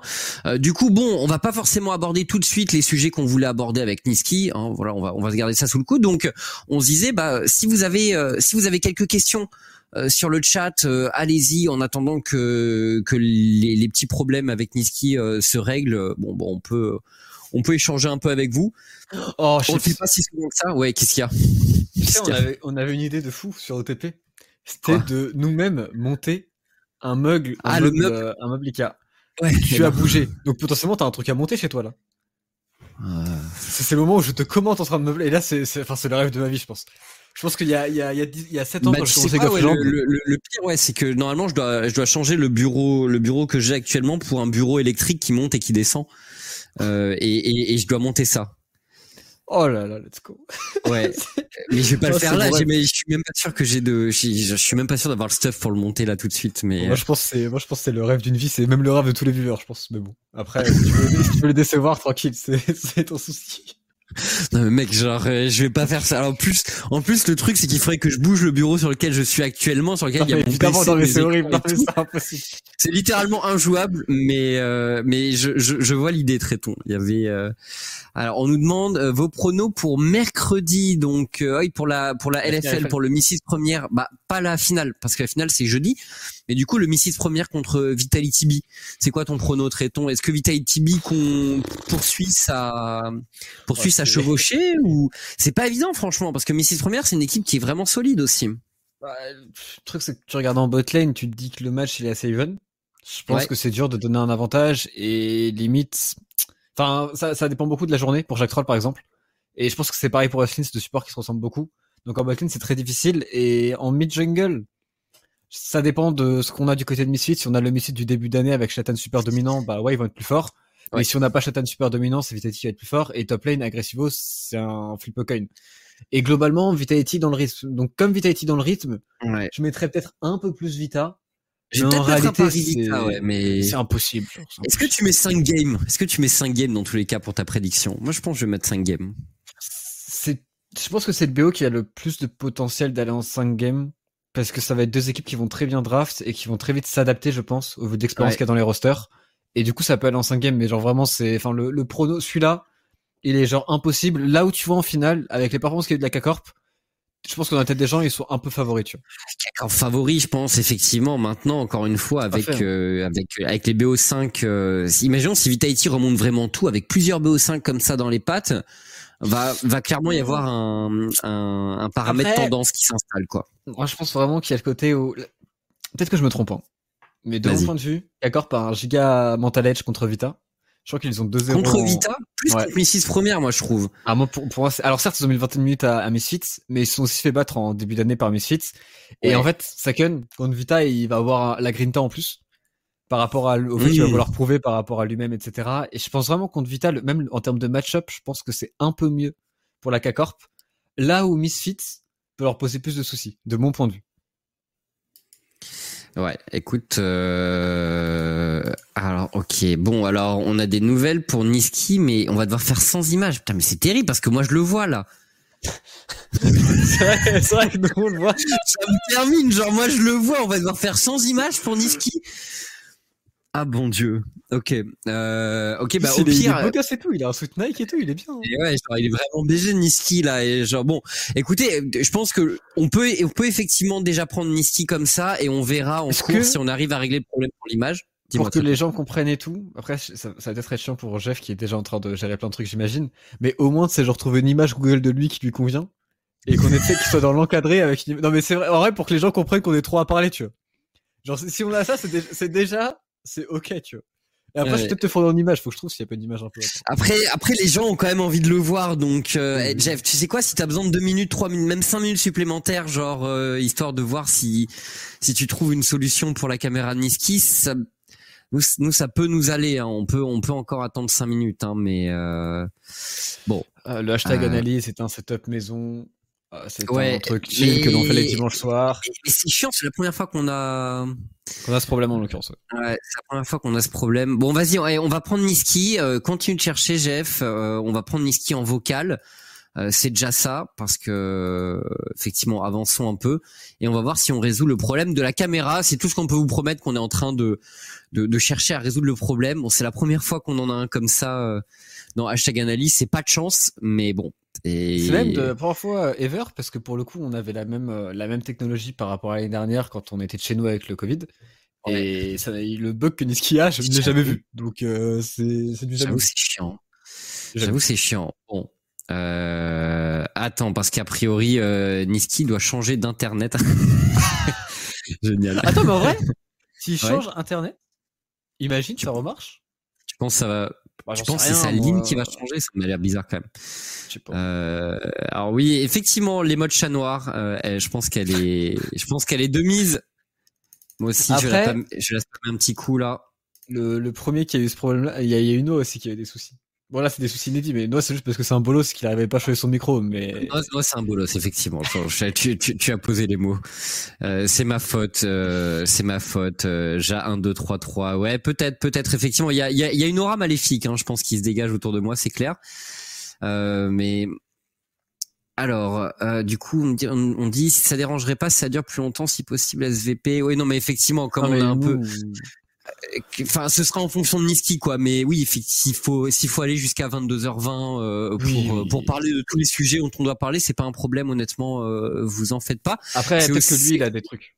Voilà, c'est c'est plus pour Niski effectivement, mais euh, non, de toute façon hashtag analyse, bon, on n'a pas de programme prévu juste après sur la grille, donc c'est c'est un programme qu'on veut un peu flexible dans tous les cas, voilà. Euh, comme vous ah. l'imaginez, euh, avec Niski, il y, a beaucoup de sujets que l'on peut aborder, euh, vu l'expérience du joueur, etc. Même ce qui se passe en LEC avec Fnatic, c'est quand même très, très, intéressant actuellement. Mais après, je pense aux gens qui vont écouter tout ça en podcast et, et qui se disent ah, petite session de meublage en podcast. Bah ouais, c'est pour vous aussi. Euh, rien que pour vous dans la voiture, etc. Euh, voilà, voilà. Euh, du coup, attends, j'ai essayé de trouver une autre petite question. Euh, N'hésitez pas, hein, parce que du coup, on rigole, on échange et tout, mais euh, on peut répondre à quelques questions en attendant que Niski change sa connexion internet. Imaginez que cet homme pourrait aussi être streamer et là, là, il va faire ce travail-là. C'est trop beau, c'est trop bien. c'est vrai que tu fais pas cet exercice. de quoi, de streamer? Ouais. non, c'est vrai, c'est vrai. Mais j'avais ah, alors. Attends, si c'était sa connexion. Ok, c'était sa connexion. bah, ah, c'est ah, bah, incroyable. Bah, c'était une histoire de connexion. Bah, est-ce qu'on lui a expliqué par rapport à. Parce que du coup, on l'a pas dit. Est-ce qu'il sait qu'il faut, genre, du coup, muter la page VMix et qu'on se parle via Discord en réalité? Ok, donc on il sait tout ça. Il sait tout ça, il sait tout ça. Ok, bah écoutez, franchement, euh, si, si ça marche, euh, bah on, on, peut on peut accueillir euh, Niski Oh, il y avait une question qui était trop bien pourtant. Ah ouais ah bah, pas, On verra plus tard.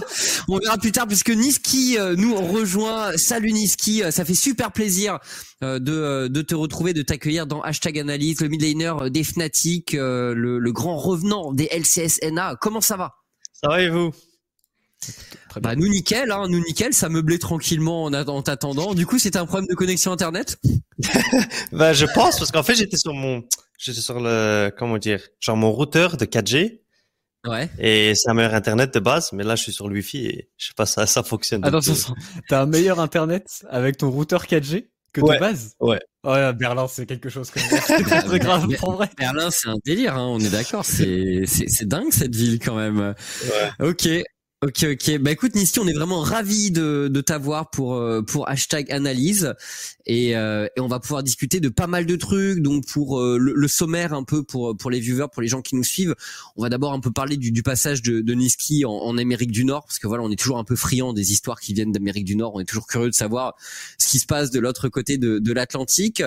Ensuite, on parlera bien sûr du, du retour de, de Niski en Europe, le split de LEC, euh, comment ça s'est passé On a pas mal de questions. Les playoffs à venir aussi, puisque c'est c'est la future échéance pour euh, pour Niski. Et on voulait parler un peu de la méta aussi, de quelques pics qui sont sortis ce matin en LCK et, et avoir son avis sur euh, sur tout ça, sur la méta mid. voilà, voilà. Bon, Niski, on va parler de l'Amérique du Nord pour commencer et et je voudrais juste ton ton avis brut sur bah le, le, niveau de la ligue là-bas, toi qui es revenu, euh, donc t'étais parti de l'Europe où t'avais euh, t'avais joué chez Splice, t'étais passé à pas grand-chose finalement euh, d'aller aux Worlds à l'époque. Derrière, euh, t'es allé t'es allé au NA où t'as fini par gagner la ligue et t'es revenu. Donc déjà première question un peu brute, le niveau de la ligue en NA par rapport à l'Europe. Est-ce que tu peux nous faire un peu un comparatif entre les deux? Parce que c'est toujours un grand débat forcément sur sur les streams européens. Est-ce que tu peux trancher?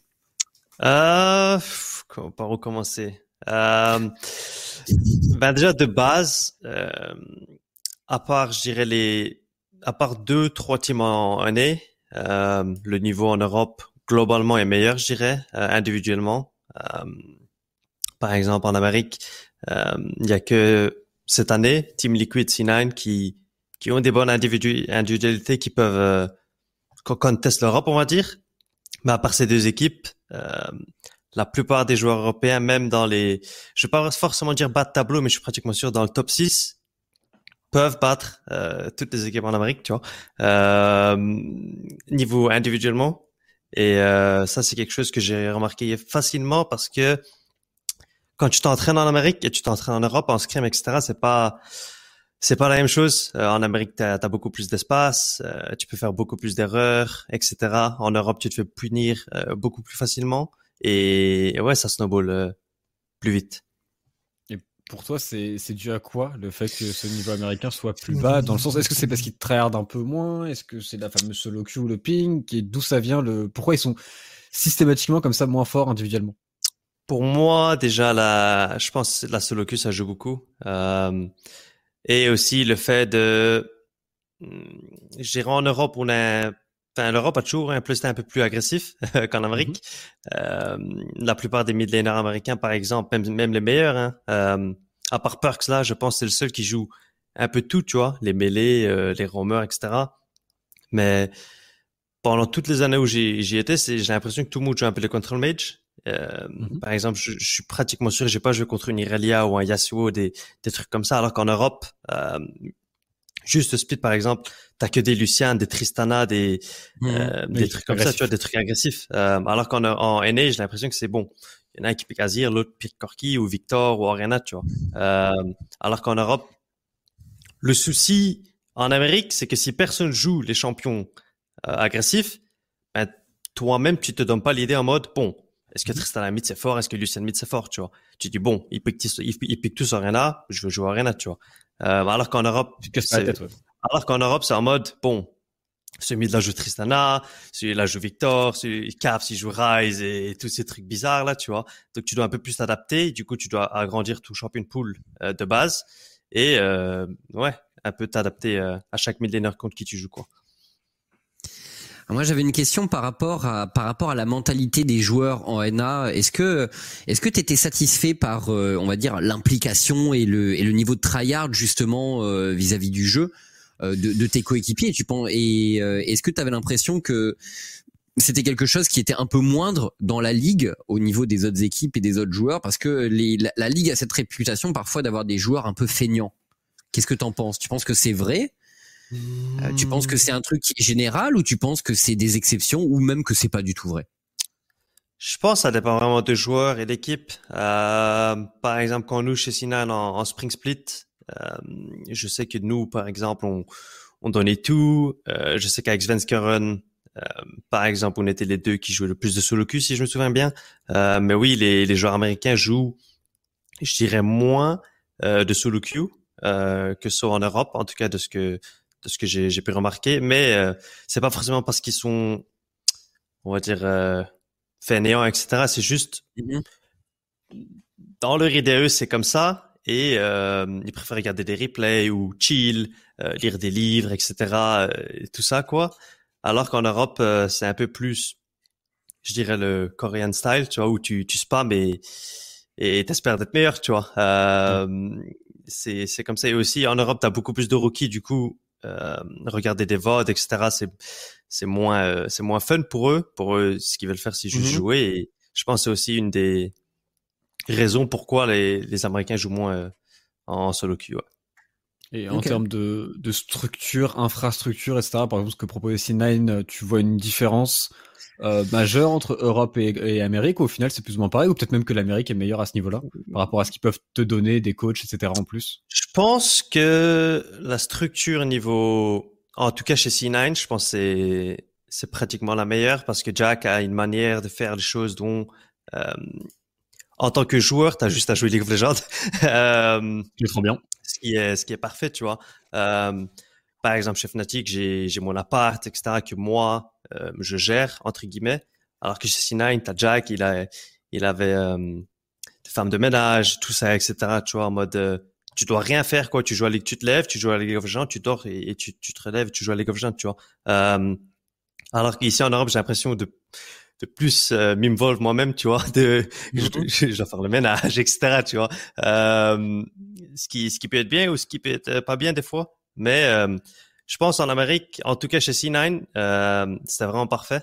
Euh, mais je sais qu'il y a des il y a des orgues où c'est pas aussi aussi bien. Quoi, tu vois, donc, Ouais, ouais, c'est vrai que c'est vrai que C9 c'est quand même plutôt le, le, haut du panier. On, on est d'accord à ce niveau. Euh, ok, ok, ok. Écoute, euh, bon, la question. T'es content d'être revenu en Europe, Niski? Quand même, parce que c'est c'est c'est la question qui se pose. Tu vois, est-ce qu'à la fin, et t'es content d'être revenu en Europe? Ouais. Enfin, moi, j'ai, comme j'ai dit auparavant, tu vois, moi, l'Europe ou, l'Amérique, en vrai, à la, à la fin, tu joues. Euh, Enfin, c'est, c'est le même job, tu vois, tu joues à LoL et, c'est tout quoi. Mm-hmm. Surtout qu'avec le Covid, etc., je vois pas vraiment de, on va dire, de grosses différences, tu vois, parce qu'il y a pas de public, mm-hmm. etc. Euh, t'es pas forcément dehors et tout. Euh, ouais, pour moi, euh, j'ai l'impression que je me suis déjà habitué euh, à l'Europe euh, et que j'ai un peu oublié l'Amérique un peu, même dans mon playstyle, etc., de comment je vois le jeu, etc. j'ai l'impression que l'Amérique c'est un peu derrière et que je me sens un peu plus à la maison ici, quoi. Ouais. D'accord, d'accord. Bah, en tout cas, euh, nous on considère que tu es à la maison, Niski. Euh, t'étais, t'étais le bienvenu euh, d'entrée de jeu. Est-ce que tu as quelques regrets quand même par rapport à, ces moments en Amérique du Nord, euh, le fait que tu sois pas allé au Worlds peut-être avec Cloud9 l'année dernière? Oui, bien sûr. pour moi, l'année dernière, j'ai l'impression que c'était vraiment un, un échec niveau personnel et aussi en tant qu'équipe, parce que j'avais vraiment de, de grandes ambitions avec l'équipe qu'on a l'année dernière. J'ai l'impression qu'on avait vraiment trouvé notre jeu. Euh, on jouait tous ensemble parfaitement, tu vois, tout allait parfaitement bien mm-hmm. euh, jusqu'au moment où ça n'allait plus. Et après, on a, on a un peu, comment dire, on a tous fait notre. Euh, c'était un peu genre, euh, on s'est perdu, tu vois. Euh, chacun faisait son truc dans son, chacun faisait son truc, tu vois. Ouais, c'est ça. Il y avait plus de. C'était plus en bon. Les gars, on gère ça comment? C'était en mode bon, comment je peux faire en sorte que je carry moi-même, etc. Tu vois. Euh, ce qui a été sad. Et je pense euh, le gros truc pour ça, c'était aussi les MSI. Enfin, les MSI qu'on a qu'on n'a pas pu y aller, tu vois. Euh, Parce que pour moi, le le but de gagner un split, enfin le spring split en tout cas en NA, c'était surtout pour aller aux MSI, quoi. Euh, et après, quand on n'a pas pu y aller et qu'après on s'est pas amélioré individuellement et que c'était vraiment dur avec la pression de quand on était en summer, c'était c'était dur de comment dire, de jouer à notre niveau au maximum, je dirais, parce qu'en spring on était vraiment très fort et après à chaque mistake, à chaque erreur qu'on faisait, c'était en mode bon, est-ce qu'on est, est-ce qu'on est plus, est-ce qu'on est nul, est-ce que les autres équipes sont meilleures, est-ce qu'on doit, est-ce qu'on doit changer des choses, etc. Euh, du coup, c'était un peu dur de pour nous de trouver notre notre niveau et de, de ce qu'on devait faire de base. Et euh, Ouais, c'était. C'est vrai que t'avais, t'avais les fantômes du coup de, de vos performances passées parce que c'est vrai comment tu fais pour gérer le fait d'être d'être très bon à un moment et, et, de, et de et, de moins bien perf comme ça de façon très abrupte finalement parce que c'est arrivé d'un coup tu vois? Moi je sais que je regardais vos matchs et je me disais bon bah C9 en vrai euh, ils vont juste parce qu'en plus ça partait super super bien au summer et je me disais juste bon en vrai ils vont rouler sur la ligue et on va les voir on voir aux Worlds ils vont être intéressants à voir aux Worlds tu vois et, euh, et comment euh, je sais pas comment euh, que comment comment tu fais pour, euh, pour, pour gérer le truc mentalement quand d'un coup tout s'arrête entre guillemets et que tu passes d'être la meilleure équipe de la ligue à une équipe qui euh, qui trouve qui trouve plus du tout son identité quoi. Euh, ben je pense qu'en tant qu'équipe on l'a réalisé un peu un peu trop tard. Euh, qu'on était un peu naze, quoi. Euh, parce qu'en vrai, en scrim, on, on gagnait toujours, tu vois, on jouait des, même les top teams, etc. Vous aviez toujours des bons résultats en scrim? Ouais, c'était parfait, tu vois. Il y avait... Oui, oui, oui. Genre, on gagnait pratiquement. Je suis pratiquement sûr qu'on gagnait pratiquement tous les scrims, tu vois. Euh, Mais le souci, c'est que je sais qu'il y a des, par exemple, il y a des équipes qui voulaient pas nous scrim, etc. Alors que moi, de base, j'étais en mode, euh, bon, on gagne le scrim, mais on n'est pas fort, tu vois. Moi, je, enfin, je le savais un mhm. peu dans ma tête, mais je me dis bon, si on gagne le scrim, ça veut dire qu'on est fort et qu'on va, on va faire les balls, on va être tranquille, tu vois. Euh, Mais après, tu arrives en playoff, les games sont beaucoup plus slow qu'en scrim. Euh, on sait pas comment jouer le mid-game, etc. parce qu'on on se trompe tous les scrims, tu vois. Euh, et euh, il, te reste quoi C'était quelques jours, je crois, pour euh, trouver un peu de pourquoi ça va pas, etc. Euh, mais pour nous, c'était un peu trop tard déjà de base. Euh, donc Ouais, c'était c'était vraiment bizarre, tu vois. Et c'était aussi euh, à l'époque de, enfin, du début, de début, le début du Covid. Du coup, on a dû, comment dire, un peu s'adapter à ça. Euh, mm Tu pouvais pas sortir dehors, etc., avoir des amis, etc. Euh, donc, ça a un peu tout changé, quoi, la dynamique de l'équipe. Et euh, ouais, pour moi, c'était c'était pas simple euh, de me dire, putain, on était on était nas, tu vois. Moi, je hmm. pensais que ça allait être mon année, euh, etc. Les quoi. Les Worlds. Et à la fin, tu dis, bon, on n'a pas fait les Worlds. Dommage, tu vois. Mais moi, je, je le voyais un peu arriver, le truc, mais je me disais, bon, on est quand même cinq très bons joueurs. On... Faire les Worlds, c'est un peu le minimum, le minimum tu vois. Et euh, malheureusement, c'était pas le, c'était pas le, le cas. Et pour, euh, pour avancer un petit peu, pour euh, revenir à cette période d'Europe maintenant où tu es revenu du coup chez Fnatic, Fnatic c'est quand même une, une, équipe mythique en Europe, je pense en termes de fanbase euh, européenne, c'est assez insane. Comment toi tu as vécu la transition et comment les, les fans européens aussi t'ont accueilli? Est-ce qu'il y a une vraie pression supplémentaire à jouer chez Fnatic qui est ce grand club européen? Mmh. Ben en vrai moi, avant C9 par exemple, je dirais pas vraiment d'équipe où c'était en mode une fanbase de ouf, euh, beaucoup de pression, etc. Euh, j'ai l'impression que le Sina m'a un peu aidé dans comment dire. Quand je suis arrivé chez Sina, par exemple, je sais que je devais être soit meilleur que Jensen, soit jouer aussi bon que lui, tu vois. Mm-hmm. euh, donc pour moi, c'était déjà l'impression que euh, qui m'a aidé, je dirais. Euh, j'ai beaucoup plus tryhard, etc. Euh, donc pour revenir chez chez Fnatic, pour moi, c'est pas forcément beaucoup plus de pression. Tu sais, c'est un mode. Hmm. Je sais ce que je dois faire, tu vois. Euh, je sais que si je joue, je sais si je joue pas bien, etc. Que c'est, je veux pas, je veux pas être bon, tu vois. Euh, Fnatic est là pour performer, mais moi, je sais que je suis là aussi pour faire fort, mais gagner les, gagner le split, etc. Donc, euh, pour moi, c'est un peu, on a un peu le même objectif en tête, je dirais. Euh, donc ouais, moi, jouer pour Fnatic, c'est pas forcément quelque chose qui, euh, qui met de la pression, etc. Parce que de base, euh, je crois en moi et je suis pratiquement sûr que je suis un, je suis top mid. Euh, D'accord. Ouais. Et puis et puis c'est vrai qu'avec cette expérience de Clownan et le fait d'être déjà euh, d'être déjà très exposé dans une top team ENA, euh, et puis bon, enfin, on, le sait, les, les, les supporters ENA, ils, ils, aiment ils aiment bien les bons joueurs européens, mais ils sont aussi très prompts à à te sauter dessus pour pour l'endroit d'où tu viens si jamais ça marche un peu moins bien. Donc je pense qu'effectivement, d'une certaine façon, tu as un peu vécu tout ça. parlons un peu de, de Fnatic du coup, ce split, Niski. Euh, on, a vu plein de choses euh, du côté des Fnatic, des excellents matchs, euh, des matchs beaucoup moins bons. De ton point de vue, déjà, qu'est-ce qui marche dans cette équipe Fnatic? C'est quoi le les trucs dont tu es sûr qui sont très positifs et, tu veux que ça perdure et tu penses que ce sont des, bons, des, des, excellentes bases, des bons fondements pour le futur? Qu'est-ce qui marche chez Fnatic de ton point de vue? Hmm, C'est assez dur à dire parce que comment dire, par exemple, la dernière semaine, c'était, c'était très compliqué euh, quand on a fait 0-3, tu vois. Euh, et depuis, depuis ce moment-là, c'est en mode, euh, c'est un peu plus compliqué qu'au début. Euh, je sais, par exemple, au début, c'était beaucoup plus simple de jouer avec, euh, euh, par exemple, des roaming mid, des trucs qui push, notre bot lane qui smurf souvent, mm qui, qui prennent des kills en 2v2. Bupo des fois qui pique Raven qui est un V9.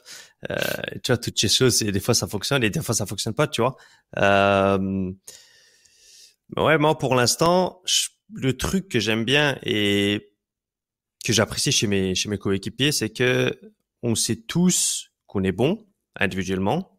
Euh, c'est juste, il faut qu'on décide de comment on veut jouer les les games, etc. Parce qu'il n'y a pas de euh, stabilité et il n'y a pas de chaque game, on fait ci, on fait ça, et c'est comme ça qu'on gagne, tu vois. J'ai l'impression que toutes les games qu'on a gagnées, c'était un peu différent. Soit c'était c'était un snowball de la bot lane, soit c'était Pupo, soit c'est self-made, tu vois, soit c'est moi qui joue des pics bizarres, tu vois, des... Du coup, on essaie de trouver notre... Euh, comment dire hmm, Notre mix, quoi. Ouais, genre l'identité mhm. qu'on veut jouer, tu vois.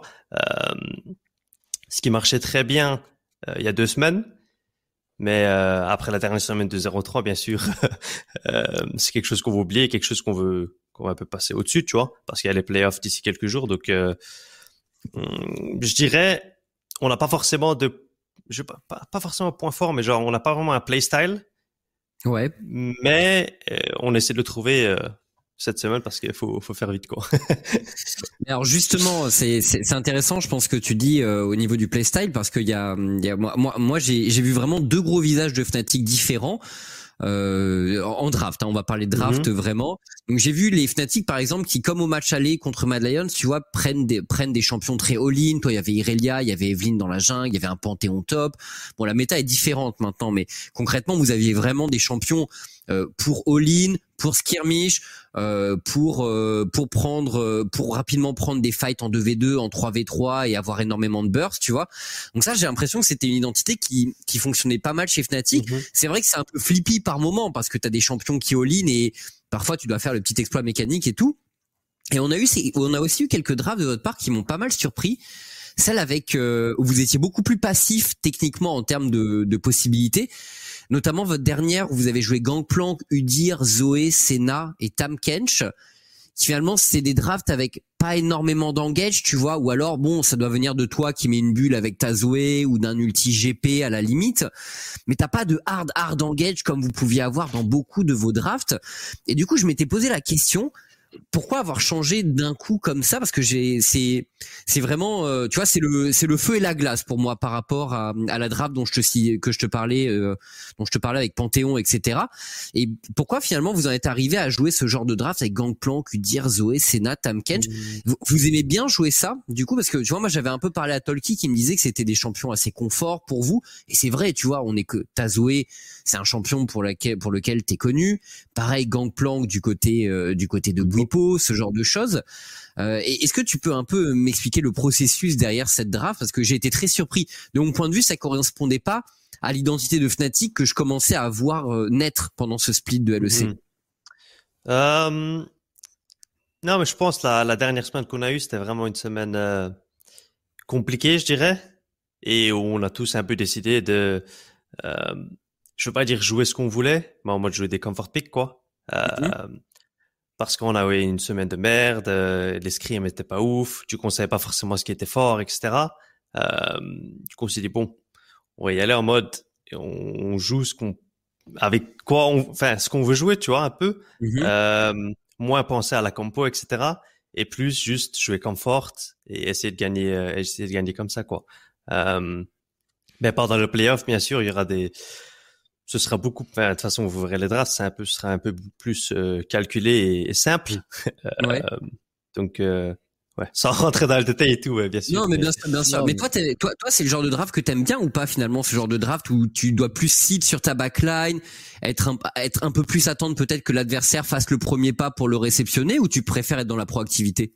Non, moi j'ai, moi ça fait depuis un an que, enfin pratiquement deux ans maintenant que j'aime plus le le playstyle punir les ennemis euh, en mode euh, dans le skirmish, etc. Quoi, jouer des trucs un peu aggro parce que je pense que c'est comme ça que League euh, devrait être joué. Euh, mm-hmm. Mais euh, bien sûr, la méta en ce moment, c'est pas c'est pas ce qui ça te comment dire ça te récompense pas récompense pas vraiment euh, de jouer des des pics qui roam, etc. J'ai l'impression que maintenant c'est beaucoup plus farm focused. et les deux teams juste fight au dragon j'ai l'impression que ça se joue un peu comme ça. Euh, et euh, ouais, faut juste s'adapter quoi.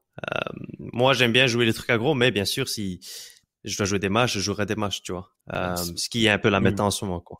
que ce soit en, draft ou même en, playstyle, on te voit essayer pas mal de trucs, parce qu'il y a eu de la Irelia, il y a eu de la Séraphine Guardian, c'est quand même deux trucs qui sont aux opposés, mais au-delà même du jeu même, comment toi tu vois ton rôle dans le Fnatic actuel, qui se cherche toujours un petit peu, comment toi tu dois faire pour que peut-être tu fasses un lion ou quelque chose dans le style, comment Niski peut faire en sorte que Fnatic soit peut-être plus stable? Et moi, je, vais rebondir juste sur ce qu'a dit Tréton, euh, parce que finalement, quand, quand il y a eu ton annonce, ton arrivée chez Fnatic, on s'est tous dit, tiens, Niski, c'est un joueur qui va, c'est un gros team player, c'est un joueur qui va peut-être permettre à des, à des individualités comme Selfmade de briller, etc. Euh, donc effectivement, comment, comment tu te vois dans ce collectif? Euh, C'est un peu plus compliqué parce que euh, moi aussi au début, je m'envoyais un peu plus en mode euh, bon, je joue avec mon jungle, etc. Euh, mm-hmm. C'est un peu ce que je faisais de base et ce qui marchait pour moi. Euh, mais j'ai l'impression que cette méta, c'est surtout, c'est un peu plus compliqué, je dirais, euh, parce que la bot lane, c'est quelque chose qui qui décide un peu les games, je dirais. Euh, dans toutes les games, pratiquement, même en LPL, LCK, etc., c'est plus euh, bon qui a Rel, qui a Alistar, euh, qui a, tu les champions, les champions OP, quoi. comparé à avant où tu jouais des je sais pas, des, des trucs, des mid-jungle genre Rumble Jarvan, euh, euh, Karma, Kindred, tu vois, des trucs comme ça. Euh, mais en ce moment, c'est un peu plus dur, je dirais. Et de base, la méta, quand il y a des, des control mage, etc., c'est, c'est beaucoup plus, euh, comment dire, tu dois un peu plus t'adapter en tant qu'équipe et pas forcément en tant que mid-jungle euh, pour jouer contre ça. Euh, et c'est quelque chose que j'ai appris cette année où je me disais, bon, je vais jouer ça avec lui, ça a marché. Euh, par exemple, tu m'as, vous avez, vous avez vu, j'ai joué TF, Seraphine, euh, j'ai joué beaucoup de styles différents où je me disais bon, qu'est-ce qui, qu'est-ce qui marche le mieux pour nous? Euh, Maintenant, j'ai un peu, enfin, j'ai l'idée de, comment je pense euh, augmenter nos, chances de gagner des, des games. Et moi, je suis, je vais être, comment dire, je vais être différent 100% en, en playoff parce que pour moi, le split, pendant le split, c'est plus tester euh, des champions, voir ce qui marche, ce qui marche pas, et après en playoff vraiment tout donner. Et c'est là que c'est là c'est là où tu shines. Euh, bien sûr qu'on est terminé euh, cinquième ou sixième, je me rappelle plus. Euh, cinquième. Cinquième, ouais. Ça aide pas quoi. Euh, pour moi, c'était, je voulais top 4 pour avoir encore une autre, une autre chance, tu vois. Mais là, il faut vraiment tout donner en playoff et je vais jouer ce qui, ce que pour moi va marcher et, et on verra, tu vois. Si ça marche pas, bah c'est c'est dommage, tu vois. Mais euh, je suis pratiquement sûr que je sais ce qui va marcher pour nous, tu vois. Donc dans le jeu, t'as as potentiellement trouvé, même en termes de, il y a quand même, euh, il y, a, quand même de l'ego chez Fnatic euh, dans, dans les personnalités que l'on connaît maintenant depuis longtemps en Europe. Wipo, Selfmade, Upset, c'est des mecs qui bah, qui sont bons et qui le savent. Et comment toi tu te positionnes par rapport à eux? Est-ce que c'est de faire un petit peu même dans la dans la vie de tous les jours, dans les reviews, etc. Est-ce que tu as une position un petit peu particulière vis-à-vis mm-hmm. d'eux ou au final c'est plus ou moins normal et chacun fait un peu son truc? Hmm, non, mais ça c'est ça c'est quelque chose que que j'ai réfléchi beaucoup. Euh, par exemple, euh, même chez C9, on avait des un peu des, enfin par exemple Sven est on va dire un peu coquille, tu vois. Euh, la même pour mhm. Blabber. Euh, j'ai été un, un, peu habitué au truc en mode je me mets à l'écart et j'essaie d'aider l'équipe autant que je peux. Euh, parce que je sais que par exemple Upset est beaucoup euh, resource heavy, tu vois, etc. Euh, ce qui ce qui est pas une mauvaise chose bien sûr, hein. mais dans LoL t'as vraiment t'as pas comment dire? T'as pas unlimited resources? du coup, tu dois savoir à qui donner, à qui donner du farm, à qui gank, qui a le jungler, etc. Et ça, c'est quelque chose que qui est aussi en dehors du jeu, hein, où quelqu'un a un point à faire pendant les reviews. Moi, je suis là en mode bon, je vais lui laisser faire son point. Après, t'as Bwipo qui veut faire son point, tu vois. Et après, t'as Selfmade aussi. Euh, donc moi, c'est un peu le mec, euh, je suis là, je chill, tu vois. Et j'ai de l'équipe quand je peux, mais je suis pas forcément le mec qui est en mode bon, euh, je veux qu'on fasse ça, qu'on fasse ça, qu'on fasse ça, tu vois, parce qu'ils ils sont, ils ont tous leur manière de jouer le jeu.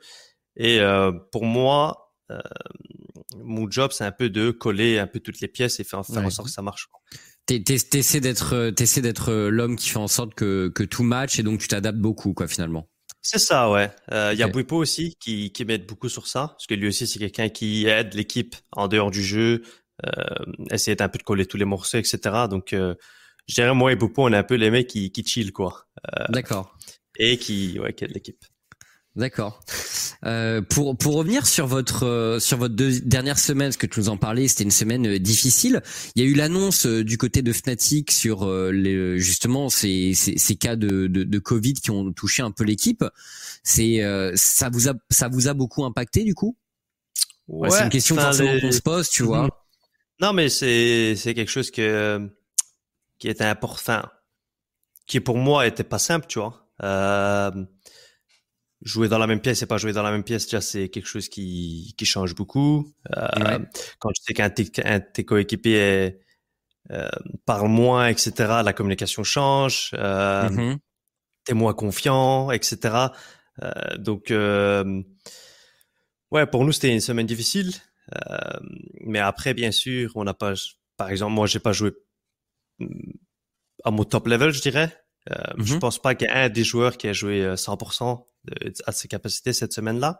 Euh, ben ouais, je suis là, on est bien et mm-hmm. euh, et on a on a qu'une chance en playoff, donc euh, on va tout donner quoi. Euh, vous, vous avez eu peur pour les playoffs?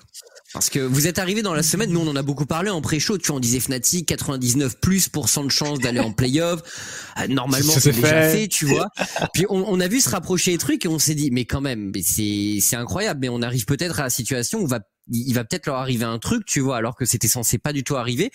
Vous, vous l'avez pris comment vous dans l'équipe? C'est ça vous a un peu traversé l'esprit? Vous avez un peu flippé ou pas? Euh... Je dirais en tant qu'équipe, euh, on parlait pas forcément de pas faire les playoffs, quoi. moi, moi, je parlais comme ça en mode, t'inquiète, on va faire les playoffs et tout, tu vois. Genre, c'est un scénario de je sais pas combien de scénarios, on a 90, enfin 96% de, de chances de, faire les playoffs et tout.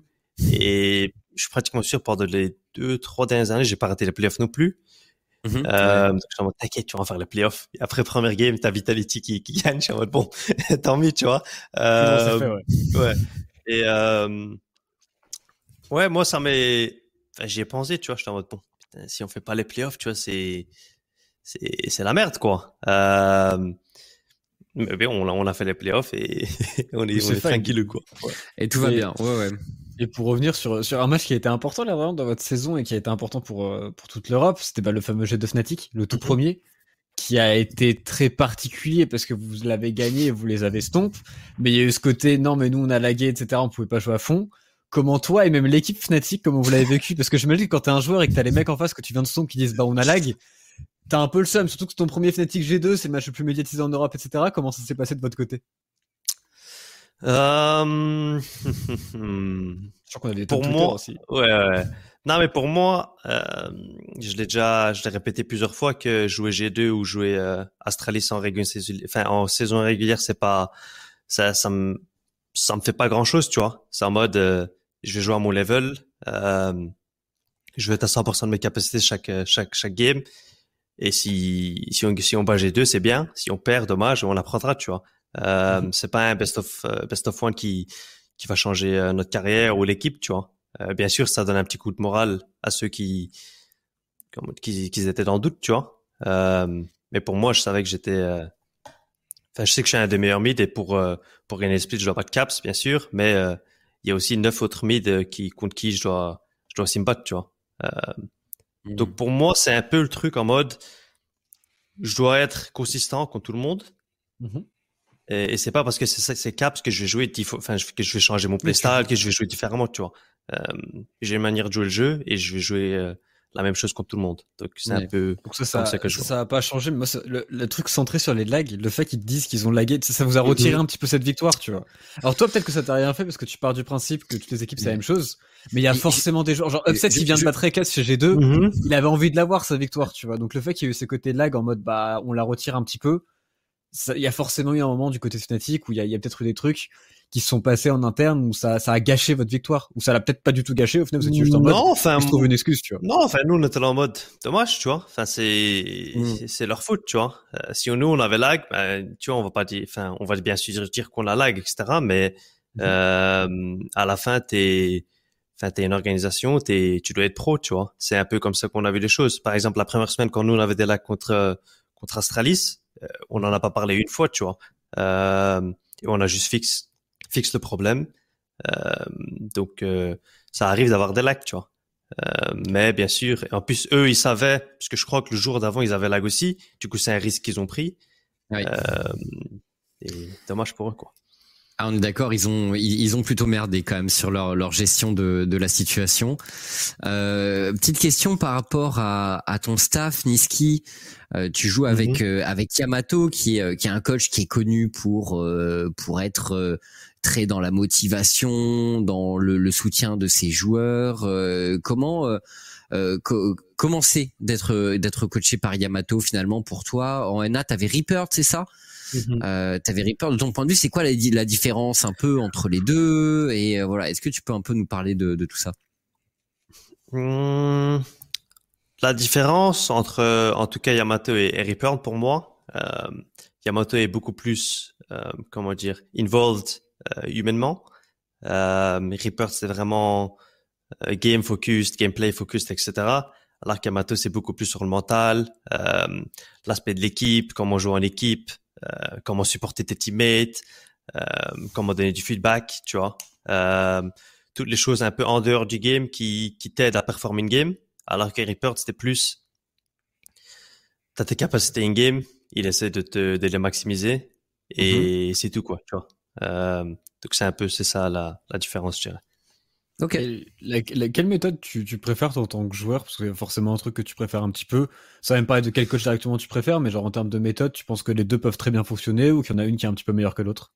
Moi, je pense que ça dépend des joueurs. Par exemple, il y a des joueurs où euh, tu leur dis bon, t'as merdé là, t'es nul, va t'entraîner en solo queue, ça les aide, tu vois. Euh, alors que t'as un autre. Euh, moi, j'ai l'impression que je suis un peu le milieu. Je, enfin, si tu me dis que j'ai merdé, j'ai merdé, tu vois, et je vais, je vais apprendre. Euh, et si tu me les dis plus gentiment, en mode humainement, tu vois. Et j'apprécie bien sûr, mais euh, à la fin, c'est t'es un professionnel et je pense que tu dois un peu t'adapter à ce qui se passe autour de toi, quoi. De toi, quoi. Euh, c'est quelque chose que j'ai appris au fil des années. De tout le monde est différent. Euh, par exemple, aujourd'hui, si je dois dire à, à Upset euh, un point auquel je pense qu'il a merdé, ou à Selfmade un point auquel il a, il a merdé in game, je vais faire ça différemment, tu vois. Alors que il y a beaucoup de joueurs, euh, de base les rookies, je pense, où mm-hmm. c'est beaucoup plus dur, tu vois. Euh, parce que moi, les erreurs, ça, les erreurs, je les ai déjà faites en année. Par exemple, je me rappelle Licoris au début où euh, je lui disais, putain, t'as merdé là, tu vois, en mode un peu flame, tu vois. Euh, il le prenait mal. Et il le prenait mal, tu vois. Il me l'a pas dit directement, etc. Et bien sûr, on a parlé après, mais euh, c'est des erreurs que tu fais et, j'ai appris beaucoup et maintenant c'est beaucoup plus simple pour moi. Ouais, ouais, bien sûr. Donc tu, du coup, de ton point de vue, t'es plus diplomate maintenant? C'est ça la maturité, c'est être diplomate? non mais non mais en vrai ça dépend de, enfin ça dépend à qui tu parles, tu vois. Euh, c'est juste, c'est quelque chose que j'ai appris au fil des années où tu dois vraiment t'adapter à tes teammates, tu vois. Euh, mm. être être sûr que tu, que tu que ton teammate t'apprécie, je pense c'est quelque chose de très important, tu vois, parce que ça ça ça ça show in game aussi. Euh, la manière dont tu joues, tu champion, si si t'aides ton teammate alors qu'il est en train de se faire gank, si je t'ai pour Bupo, etc. Tu vois, c'est toutes ces choses-là, c'est ça aussi, ça vient aussi de en dehors du jeu. Donc pour toi, par exemple, tu, tu penses qu'il faut être ami absolument pour être teammate? C'est pas juste la relation professionnelle, faut aussi créer des liens d'amitié et c'est important pour toi. Pour moi, si tu veux avoir 100% du roster, oui. Euh, bien sûr, tu as des cas où tu as tu as des équipes où euh, il y a peut-être des joueurs qui se détestent, mais ils sont très bons individuellement et ça marche, tu vois. Euh, mais pour moi, dans un mode euh, idéal, oui, pour moi, c'était cinq, cinq potes, tu as du fun et tu, tu pousses tes teammates à jouer meilleur, tu vois. C'est un peu comme ça que, que je vois une équipe, moi. Et tu, tu penses que chez Fnatic, c'est une situation que vous avez ou dans laquelle ou vers laquelle vous penchez? Vous êtes comment par rapport à ça? Hmm, bien sûr, il y a des moments où c'est en mode, euh, il y a un peu de conflit. Bien sûr, en, review, etc., c'est quelque chose qui arrive partout. Euh, mais à la fin, on, on, est tous dans le même bateau et ça, on le sait. Euh, et tout le monde aide. Euh, par exemple, si j'ai un problème et que je dois parler à un de mes teammates, ils sont ouverts, tu vois. Mm-hmm. Alors que et ça, c'est des, par exemple, on a fait des règles. Enfin, on s'est dit tous euh, ce qu'on voulait de, de, chacun, tu vois. Et on respecte ces règles, on respecte tout ça. Euh, pour l'instant, il n'y a pas eu forcément de, de moment où on a craqué, etc. J'ai l'impression qu'on est vraiment qu'on est une équipe, en tout cas, tu vois. Euh, personne se sent seul, etc. Tu vois. Ok. Euh, Parce que c'est pour nous c'était souvent une discussion, tu vois. Moi je connais je connais un peu Reckless, il m'avait parlé de de, de l'ambiance chez l'ancien Fnatic. Excuse-nous, euh, Monsieur, je connais Reckless. excuse-nous, excuse-nous. Pas de non, mais... non mais non mais je dis ça parce que enfin j'ai j'ai pas forcément des, des beaucoup d'autres retours, tu vois, de d'autres joueurs chez Fnatic, mais je sais je sais qu'avant avant cette version de cette année, tu vois, il y avait euh, c'était pas au beau fixe l'ambiance et, euh, c'était clairement pas une équipe de potes, tu vois, Fnatic. Mhm. C'était c'était plus une équipe de clans. Et, euh, et, euh, et tout, tout ça, ça semble quand même avoir un peu changé. Je vous vois après les victoires et tout. Il y, a, y a quand même l'air d'y avoir un, d'y avoir un, des, des fondements communs, quoi. Non, ouais, je pensais. Enfin, pour moi, je, je vois la différence parce que les premiers scrims qu'on a eu et ceux de maintenant, par exemple, c'est vraiment différent, tu vois. Euh, mhm la manière dont Selfmade et bon parle, la manière dont on joue, on parle des reviews, etc. C'est vraiment différent de ce qui, est, ce qui était au début, tu vois. Euh, et ouais, je pense que tout le monde apprend un peu doucement, tu vois. Euh, par exemple, au début, c'était c'était pas forcément simple de de lui parler de euh, des points auxquels je voulais vraiment qu'il qu'il apprenne, tu vois. Et mm-hmm. lui lui aussi, tu vois. Euh, mais maintenant, c'est c'est plus naturel et c'est en mode on s'en, enfin pas on s'en fout, mais en mode si je lui dis quelque chose, il sait que je, il sait que c'est pas forcément, fait que je vais pas le flame, tu vois. Alors qu'au début, c'est un peu en mode, tu te méfies un peu, tu vois, ce qui est, ce qui est normal. Pour, euh, pour avancer maintenant sur les playoffs que vous allez jouer euh, extrêmement bientôt, on a eu l'information récemment que ça allait être joué du coup on stage. On a eu l'information que vous avez pu un petit peu vous entraîner dessus et que vous avez pu jouer un peu dessus pour voir comment ça se passait. Euh, toi, comment tu vois le fait de jouer on stage? Est-ce que tu vois ça comme un gros avantage pour votre équipe? Est-ce que toi, tu as un petit stress aussi vis-à-vis du fait que tu pas joué on stage depuis longtemps? Comment, enfin, juste, est-ce que tu apprécies le fait que vous allez rejoindre stage pour euh, ces playoffs? Euh... En vrai, jouer on stage, c'est vraiment quelque chose que j'aime bien en tout cas, parce que mhm. j'ai l'impression que ça change pas euh, mon, mon playstyle. Euh, je prends les mêmes risques, je vais jouer de la même manière, et je suis pratiquement sûr que c'est la même chose pour mes teammates. Enfin, en tout cas, je sais que Bripo et Lisang, c'est les deux on stage, ils sont vraiment on fire, quoi. Euh, et je sais que pour les, il y a des rookies, par exemple, je sais pas si Blue a joué sur beaucoup de scènes. Euh... Blue, si tu veux, Jésus, il a fait deux matchs dans sa vie en sur ouais, tu vois, genre c'est, hmm. ouais, genre sur scène, tu vois, si quand tu commences à perdre la game, etc., c'est pas la même chose que quand t'es derrière ton écran à la maison, tu vois. Euh, t'as des caméras partout et tout ça, tu vois. Euh, donc euh, c'est vraiment différent c'est quelque chose que j'aime bien moi en tout cas. Donc euh, même si ça fait longtemps que j'ai pas joué sur scène, je suis pratiquement sûr que ça va me prendre que quelques minutes pour euh, pour pour m'y réhabituer. Et donc tu vois ça comme un, gros avantage contre SK Gaming en, particulier le Flex One Stage? Ouais, enfin on a cinq euh, on a cinq joueurs expérimentés et un peu mm-hmm. on va dire vétérans comparé à eux qui ont je crois deux rookies ou trois ou juste deux ah, rookies. Trois, trois, trois, trois, tu peux dire trois. Ouais. Bah, Tinks, Blue, Jésus. Je pense ah ouais, ouais, trois rookies, ouais. Ouais, bah même même Tritz qui a pas du, du temps joué que ça sur scène dans sa vie, très franchement.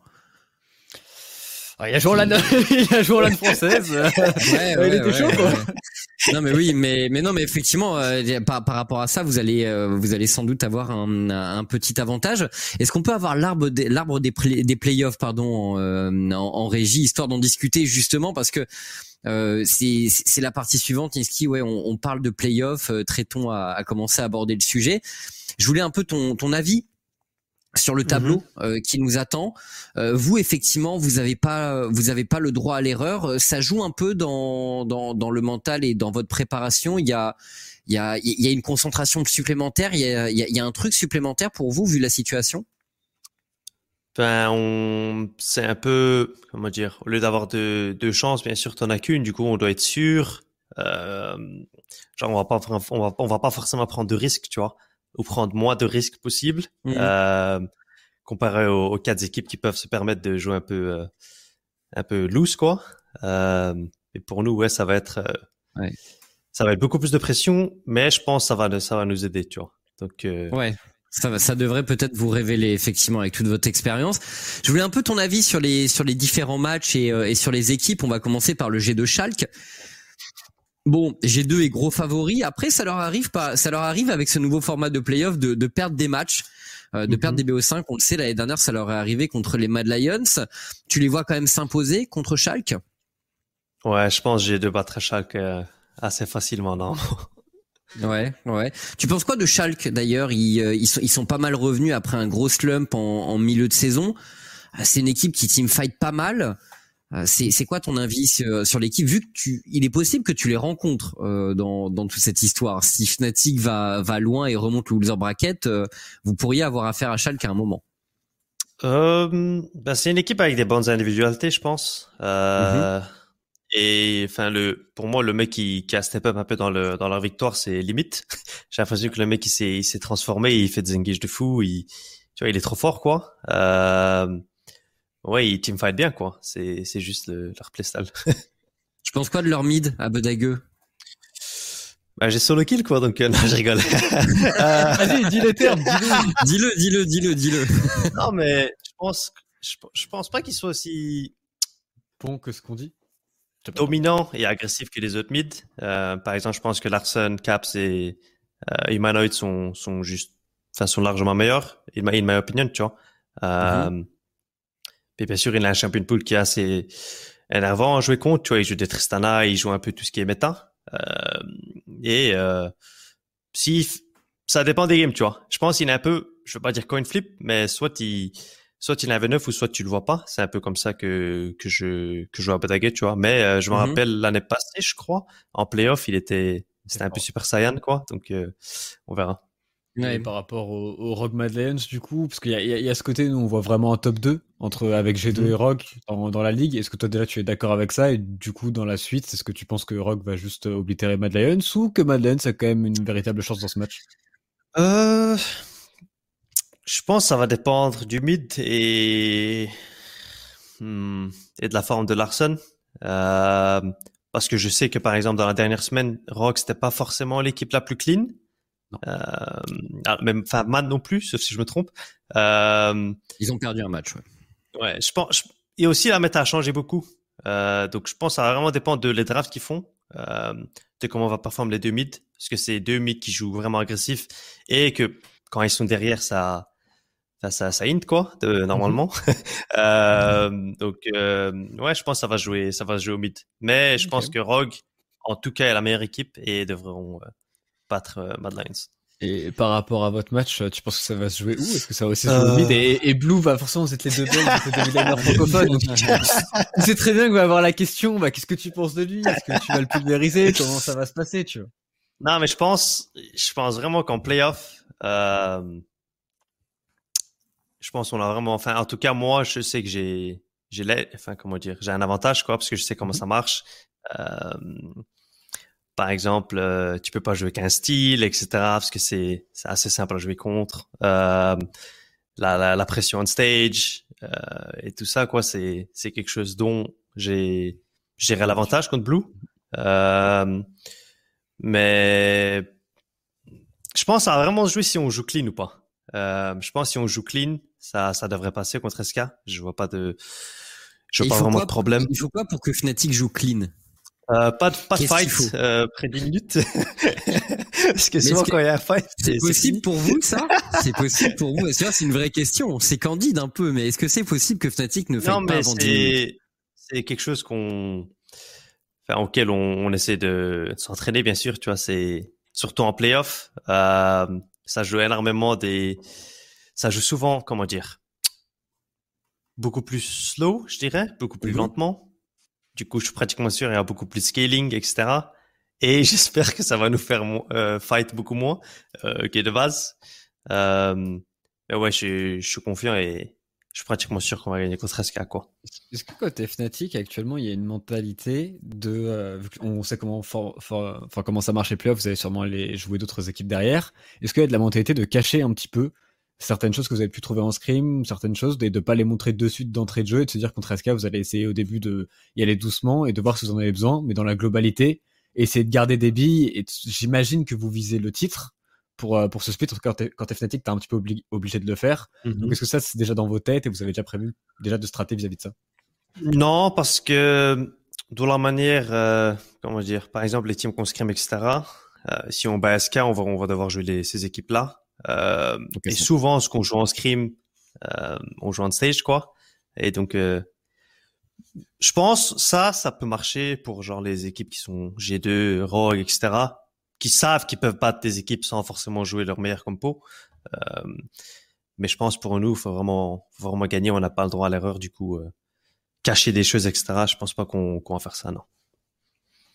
Est-ce que vous avez pas peur aussi de, de l'effet de cheese un peu dans les BO5 puisque c'est c'est quand même un des risques euh, forcément dans les premières games si t'as un petit truc épicé tu vois qui est prévu un truc qui est censé complètement sortir de de ce qu'il fait traditionnellement et qui peut surprendre l'adversaire voilà c'est c'est aussi le bon format tu vois pour les sortir mhm. donc euh, c'est c'est un truc euh, c'est pas le genre de choses qui te fait peur dans l'absolu parce que SK on les a vus avec des Kalista Jarvan ce genre de mhm. choses ils sont capables de sortir des trucs un peu cheesy non, mais je pense qu'on a des joueurs assez, assez bons et assez expérimentés pour pas vraiment, pour pas forcément se faire cheese, tu vois. Euh, genre, euh, je sais pas si, si ça joue Yorick Yumibot, euh, tu vois, on va pas, euh, on va pas in, tu vois. Euh, Je suis pratiquement sûr que l'équipe, on va en parler, on va dire bon, comment est-ce qu'on joue contre, etc. Et ça, c'est quelque chose qui est vraiment important en best of five, c'est que quand il y a un pic qui sort et que tu sais pas jouer contre, euh, avoir cinq joueurs qui sont un peu vétérans, ça va, ça va t'aider, tu vois. Si je sais pas, il sort un, je sais pas, il sort un champion random mid, tu vois, et j'ai jamais joué contre, Boipo va me dire bon, tu fais ça, tu fais ça, tu fais ça, tu vois. Mhm. Euh, alors que pour eux, en tout cas, si sinon jouer un champion un peu cheesy, ça va être beaucoup plus dur, je pense, euh, parce que c'est beaucoup plus de pression, tu joues pas beaucoup contre euh, et tout ça, quoi. Ok, Ok, ok. Et euh, euh, autre petite question par rapport à votre préparation. Bon, tu me réponds ce que tu peux me répondre, hein, mais mhm. euh, par le passé, Fnatic avait quand même une, une grosse tradition d'être assez euh, offensif au level 1. Euh, est-ce que tu penses que c'est quelque chose qui est non mais c'est vrai. Est-ce que tu ah, penses que c'est du coup bah non mais juste, est-ce que tu penses que c'est quelque chose qui est très important pour des playoffs, tu vois, d'être euh, d'être préparé pour les level 1 ou c'est un truc que tu peux faire sans finalement? Parce que bon, il y a des équipes qui gagnent des tournois sans faire des level 1, mais de mon point de vue, ça, par le passé, ça a été une grosse force de Fnatic. Je pense que ça va dépendre de. Je pense que ça va juste dépendre parce que des fois, il faut prendre plus de risques. Du coup, tu fais, tu fais des levels un peu cheesy, tu vois. Et aussi, il y a des équipes qui s'y attendent, euh, qui savent c'est quoi leur, leur faiblesse. Du coup, ils vont un peu counter ton, ton level 1, tu vois. Euh, donc, je pense que ça va dépendre des risques euh, qu'on veut prendre, bien sûr, mais euh, on verra. on verra. On verra. on, verra. Euh, on, verra. on, verra. si euh, les fameux level 1 de Fnatic vont revenir ou pas. Euh, très bien. Bah écoute Niski, je pense qu'on a pas mal fait le tour pour pour les playoffs. petite question par rapport à, à la LFL. Euh, t'es t'es t'es un, un gros pote de Kamel, tu le connais depuis depuis un long moment. Je pense que tu as suivi un peu l'aventure de de la CACOP. tu suis la ligue ou pas? Enfin, tu suis un peu la LFL ou pas? Euh... Ça dépend des, ça dépend des jours. Quand c'est des grosses équipes qui jouent, oui, euh, je suis. Quand c'est la CACORP qui joue, je suis. Euh, mais sinon, euh, je regarde pas forcément toutes les, toutes les, enfin, toutes les games en vote, etc., enfin, les VOD, etc. Je fais pas ça, mais juste quand je suis sur Twitch et que je, je vois euh, Kameteo qui est en ligne ou OTP LOL, je regarde vite fait, quoi. Ouais, ouais. ouais. Tu trouves comment la ligue? Pas mal. Je pense que c'est assez tu vois, c'est fun. Donc, euh, si si je serais un rookie et que je, devais jouer, je devrais jouer dans une ligue, je pense en tout cas la, la, la ligue française, c'est, c'est la meilleure en tout cas, en, en ce moment. Quoi. Il y, a, il y a une question qu'on se pose toujours hein, assez souvent bon, en termes de scrim, etc. Il y a, on sait qu'il y a quelques équipes à AFL qui scrim du LEC de temps en temps. Et globalement, bon, t'as peut-être euh, pas assez d'idées parce que tu regardes peut-être pas assez de matchs, mais est-ce que tu penses que le haut niveau LFL, typiquement Carmine, pourrait taper un petit peu du bas, du bas de classement LEC ou au final il y a quand même un écart qui est trop grand encore? Mmh... En vrai, je sais. Le souci, c'est que je sais pas. Vu que j'ai pas joué contre la Corp, par exemple, je sais pas trop comment ils sont, euh, comment ils terminent les games, comment ils jouent leur, leur macro, etc. Euh, mais des soucis que j'avais, en tout cas moi, avant quand j'étais en, en, en, amateur league et que je jouais contre les mhm. équipes SC, etc. C'est surtout la, la, macro game où tu es un peu perdu sur la map, tu sais pas quoi faire. Euh, parce qu'individuellement, bien sûr, et tu peux les matchs, tu vois, c'est des joueurs que tu joues en solo queue, etc. qui sont qui ont pratiquement le même level que toi ou juste un peu en dessous, tu vois. Euh, et des fois meilleurs, ça dépend des, des individualités, mais euh, c'est surtout la macro game, les les setups, la vision, tout ça, tu vois, euh, qui peut être facile contre des équipes euh, pires que toi, enfin plus nulles que toi, quoi. Euh, et quand tu joues contre des équipes LEC, etc., c'est beaucoup plus dur de prendre des bons fights, euh, etc. Quoi. Donc mais je pense que la Carmine Corp, niveau individualité, par exemple, ils sont, ils sont très bons, tu vois, genre Saken et, et Adam. je pense et même Xmati, tu vois. Ils vont individuellement. Tous. mais ouais, tous en fait. Hein. c'est ils sont bons individuellement, tu vois. C'est juste faut voir leur euh, leur macro et leur leur décision, etc. Et les drafts aussi qui marchent contre, enfin qui fonctionnent en en National League, mais qui fonctionnent pas forcément en LEC. et ouais. Et, et, justement, alors pour terminer un peu sur la LFL, euh, t'as des et même on va dire sur la National League en, en général, t'as des joueurs euh, qui que tu surveilles et qui, de ton point de vue, euh, on commence à avoir le permis pour passer à, à la ligue au-dessus en LEC ou pas? À ton avis, c'est quoi les c'est quoi les prospects les plus intéressants? C'est quoi les joueurs qui ont le plus de qui sont le plus susceptibles de passer LEC, mettons l'année prochaine par exemple? Hmm pour moi, il y a deux, enfin, il y a deux, trois noms qui me viennent en tête. Je pense au top déjà, c'est c'est Adam, mais parce que c'est un mec qui joue très agressif, il a pas peur, mhm. tu vois. Euh, c'est une qualité qu'il y a pas. Il y a pas vraiment beaucoup de top qui l'ont d'être vraiment confiant comme lui. J'ai l'impression que tu sais, il joue des Darius, des Atrox, des Olaf, tu vois. Euh, il ressemble pas un peu à Boupo Ouais, c'est ce que j'allais dire. Tu vois, il joue un peu comme Boupo, tu vois. Même en solo et tout, c'est c'est un peu le même playstyle. Euh, et au mid, euh, je dirais quoi, il y a il y a Diplex qui est pas mal de ce que je vois. Il y a, il y a Saken et euh, de, de, la ligue allemande, je crois. C'est euh, il y a Leader aussi qui est qui est pas mal. Leader? Ouais. Ouais. Ok, ok, ok. Donc tu euh, tu penses un peu à ces joueurs. De toute façon, on verra, on verra bien pendant le mercato. Il y a toujours des rookies euh, qui euh, qui montent en LEC chaque saison de toute façon. très bien. Bon, Niski, maintenant on va parler un peu un peu méta puisque on, on, a eu un peu le la possibilité d'échanger euh, d'échanger par rapport à ça tout à l'heure mais ce matin il y a eu des pics qui m'ont euh, qui m'ont euh, un peu interloqué en, en, LCK et je sais que en LCS en plus c'est une chose que vous que vous aviez pas mal l'habitude de voir avec TSM Zilean Mid notamment qui est qui est sorti contre Séraphine. T'en mhm. penses quoi finalement? On arrive sur une mid lane très support, c'est les Damwon donc qui ont joué qui ont joué Zilean en réponse à Séraphine ce matin contre DRX. Tu penses quoi un peu du du du, du match-up et, et, de la qualité du champion? On montre ici euh, les, la, la, draft, puisque c'était avec un Karim quand même. Il faut le mhm. il faut le souligner. Et Karim qui est speed up par un Zilean, t'en penses quoi? Non, je pense que c'est, c'est pas mal le combo qu'ils ont eu. Hein. Je pense que c'est, c'est pas quelque chose de facile à faire. Après, bien sûr, quand tu piques Seraphine, c'est un peu plus simple de jouer Zilean, tu vois. Euh, et aussi, je pense que c'est aussi un, comment dire, un effet surprise parce que je suis pratiquement sûr que Showmaker l'a pas joué en solo queue, etc. de ce que j'ai de ce que j'ai vu. Euh, ouais, Zillian, c'est un champion qui qui est un peu chiant à jouer contre. oui. Euh, t'as, dû, t'as dû en faire francs LCS, mais d'ailleurs, euh, est-ce que vous suivez un petit peu toutes les avancées, toutes les nouvelles drafts qui peuvent sortir en LPL, euh, LCK Et est-ce que vous en inspirez directement chez Fnatic ou vous êtes plus en mode on fait notre tambouille à nous, on fait ce, qui, ce que nous on pense est fort et vous êtes juste en interne à ce niveau-là? Euh, ça dépend des ça dépend des équipes et aussi des patchs euh, sur lesquels ils jouent bien sûr. Mais euh, bien sûr par exemple si je sais pas s'il y a s'il y a 20 games de Zilean en 4 jours en LPL en LDC euh, en LPL en LCK bien sûr qu'on va on va y jeter un œil tu vois. Mais pas euh, c'est pas parce que DMB joue Kled euh, et tous ces, tous ces trucs bizarres que je oui, jeter des bizarres en bit tu vois. Euh, j'ai ma méta à moi mais bien sûr si je vois quelque chose qui qui pop off et qui qui performe bien je me dis bon peut-être que que je devrais y voir, tu vois. Showmaker, par exemple, il a joué aussi la deuxième game du BO. Il a joué euh, Zillian, mais contre Syndra cette fois-ci. C'était pas contre mm Séraphine. T'en penses quoi? C'est chaud un peu la lane quand même pour euh, pour ouais, C'est pas simple, je pense. Hein. je pense pas que ce soit simple. Mais après, je pense il est aussi euh, quand tu gagnes une game avec un champion et que t'es en game 2, est, enfin, il est open. Tu dis bon, donne-le-moi encore. Tu vois, t'es confiant, etc. Et, et je pense que c'est ce qui s'est passé dans le dans le BO quoi.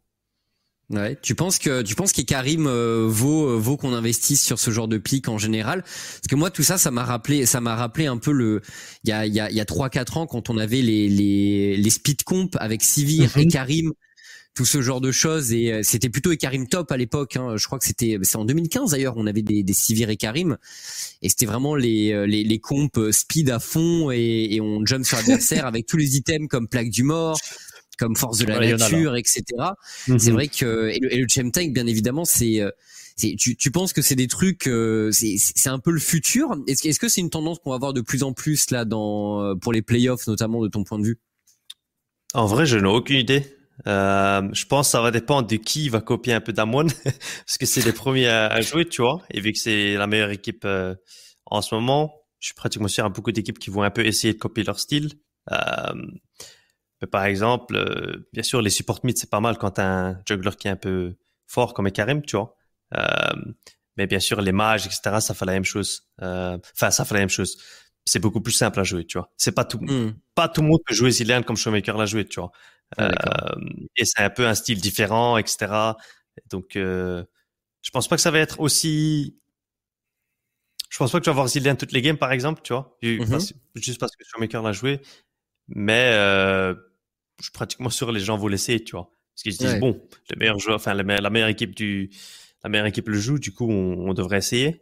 Et peut-être que Showmaker, elle est juste en train d'avoir du fun à jouer son Zillian, tu t'en. Donc, euh, c'est possible, tu vois. Donc, euh, faut pas trop, c'est aussi, je crois que c'est aussi, ils sont garantis premiers, si je me trompe pas. Ouais, ouais, ouais, euh, Peut-être ils s'en foutent, tu vois. Il est en mode, bon, je vais avoir du fun et il joue Zéléane donc euh, moi j'y vois pas trop de peut-être qu'il bait toutes les autres équipes de sa ligue genre hey, regardez et tout jouer tous Zilean et en fait genre il a un plan pour atomiser tous les Zilean qui va croiser. Incroyable. Non mais c'est possible. Enfin ce premier donc je vois pas pourquoi pas tu vois clairement. Euh, autre euh, tiens je voulais je me demandais aussi euh, qui alors la, la métamide en ce moment tu la trouves sympa ou tu la trouves un peu un peu boring? Parce qu'effectivement on voit des champions support on voit des matchs mais on a également des pics comme Tristana comme Lucian qui peuvent sortir. C'est quoi ton avis général sur la métamide hmm. C'est ouvert ou c'est un peu chiant? Pour moi, c'est un peu chiant. Parce qu'il y a beaucoup de picks qui sont un peu blind et qui sont très safe, euh, in my opinion. Genre, c'est très dur de, de counter pick et de smash lane. Euh, il n'y a pas forcément beaucoup de flex pick qui, qui ont du sens. donc c'est un peu boring, tu vois. Il y a du arena, il y a du arena chaque game, du Syndra chaque game, des trucs comme ça. Donc c'est c'est un peu boring, mais euh,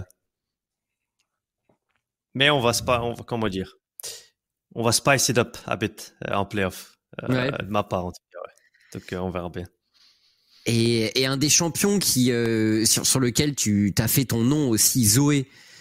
tu, tu la trouves comment dans la méta actuellement? On a vu Faker la jouer en LCK, mhm. il a eu des bonnes games, d'autres un peu moins bien. On a vu VTO aussi, il a perdu d'ailleurs sur sa dernière game de, de Zoé VTO. Tu penses quoi un peu du, du, du, du champion? Parce que moi j'ai changé un peu avec Duke qui me disait, je pense c'est pas fou. Le problème c'est que, c'est les teamfights sont durs quoi. En général, euh, tu, c'est quoi ton avis euh, sur sur le pick Zoé? En fait, le problème de Zoé, c'est que c'est un peu beaucoup, ça scale pas forcément bien. Euh, genre quand c'est pas forcément bien contre les tanks de base. Et euh, dans cette méta, j'ai l'impression que les, les mages peuvent lane Zoé assez facilement. Euh, et Zoé, ce qu'elle veut faire, c'est surtout fight en early game, etc. Mais en ce moment, t'as pas forcément beaucoup de fight. Euh, les junglers va juste donner un carap et c'est tout, tu vois. Euh, donc, euh, je pense c'est, elle est pas, elle est pas ouf, mais elle est pas aussi naze que les gens le pensent.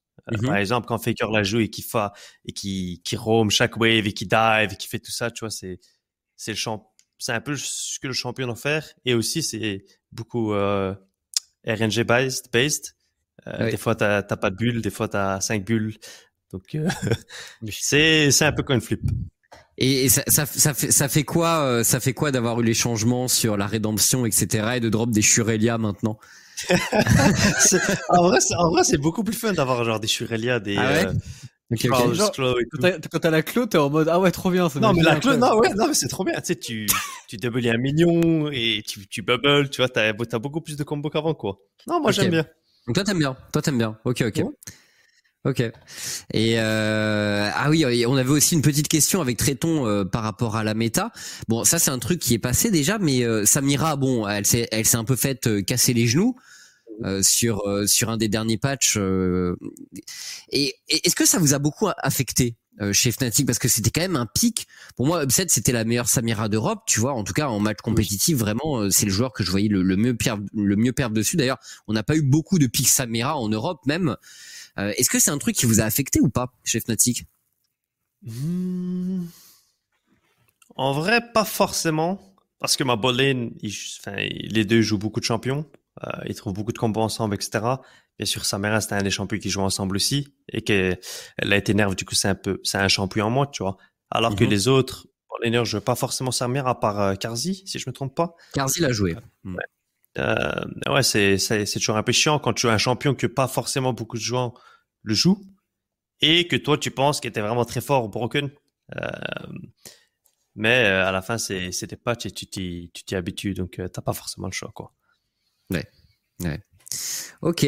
Ok, ok. Écoute, euh, Niski, on, on, a fait, on a pas mal fait le tour euh, des sujets euh, de notre côté. Il va être 22h30 bientôt, donc je pense qu'on va, on va pouvoir te, te libérer. Est-ce que tu as un truc à, à, dire un peu à l'audience Voilà, c'est, ça, ça, peut être ton moment. si, si tu veux dire quelque chose aux gens.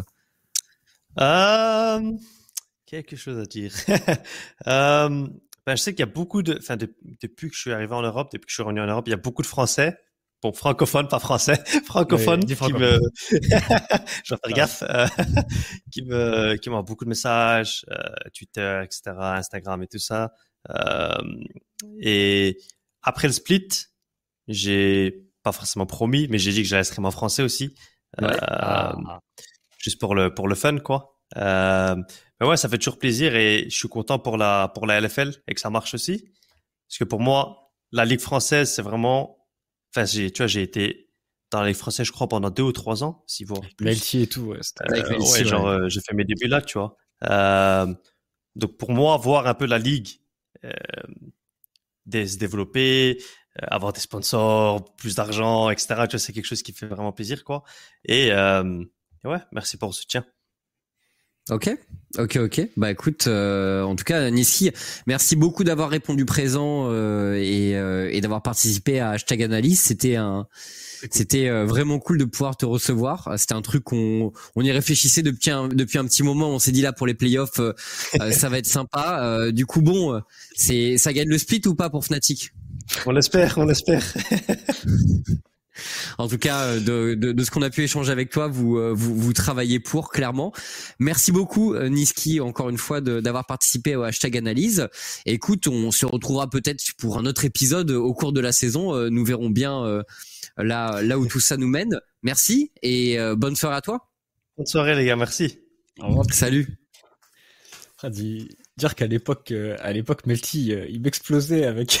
Mais ouais, c'est vrai, que t'étais mid à l'époque. C'est vrai que t'étais mid à l'époque. Je mid contre lui. J'ai gagné des games contre lui avec Harry, mais dès que j'avais Paris, c'était terminé. C'était, il était vraiment beaucoup trop fort déjà à l'époque. Et il jouait beaucoup sur scène française. Il a, l'air de rien, il a fait pas mal pour la scène française. Et, et je trouvais ça assez impressionnant. À quel point il est au courant qu'il doit s'adapter pour que l'équipe fonctionne et à quel point il, tu sais, il, il réfléchit à ça au quotidien et tout. Et donc c'est super intéressant et on verra bien ce que ça va donner contre SK. Il avait l'air quand même d'avoir préparé pas mal de trucs, donc euh, le ouais, sera très intéressant. Je suis curieux effectivement de, de, voir ce que ça va donner au niveau des, des playoffs pour les Fnatic, mais encore une fois, on, avec le tag de l'équipe, avec les joueurs qu'il y a, on, même s'ils ont eu une mauvaise dernière semaine, on peut, on a du mal à se dire qu'on va pas les retrouver quand même dans dans les équipes qui vont jouer les premiers rôles faut pas les mais ils sont clairs favoris pour les premiers tours, pour les premiers tours et Fnatic est censé être favori tant qu'ils jouent pas Rock G2 ou peut-être Mad Lion, c'est encore quoi. Et encore, encore, on verra bien.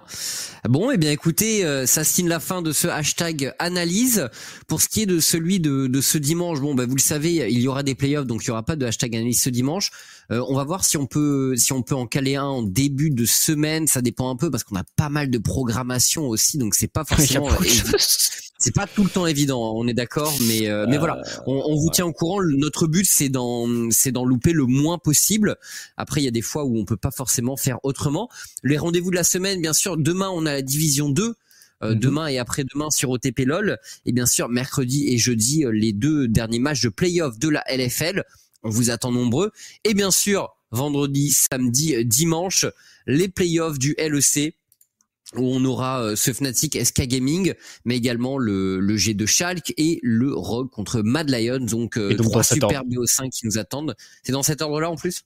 C'est dans cet ordre, c'est bien Fnatic SK vendredi, G2 Schalke samedi et enfin Rogue Mad Lions dimanche. Et du coup, dès le vendredi, ça va être très intéressant parce que je pense que le Fnatic SK peut nous réserver beaucoup de surprises.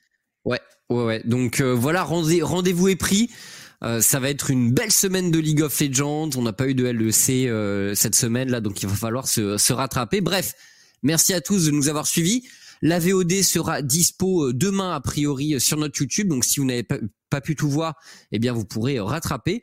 Merci encore une fois à tous d'avoir suivi et écoutez, on se dit à, à cette semaine pour plein de League of Legends, demain pour la division 2 sur OTP LOL. Bonne soirée à tous.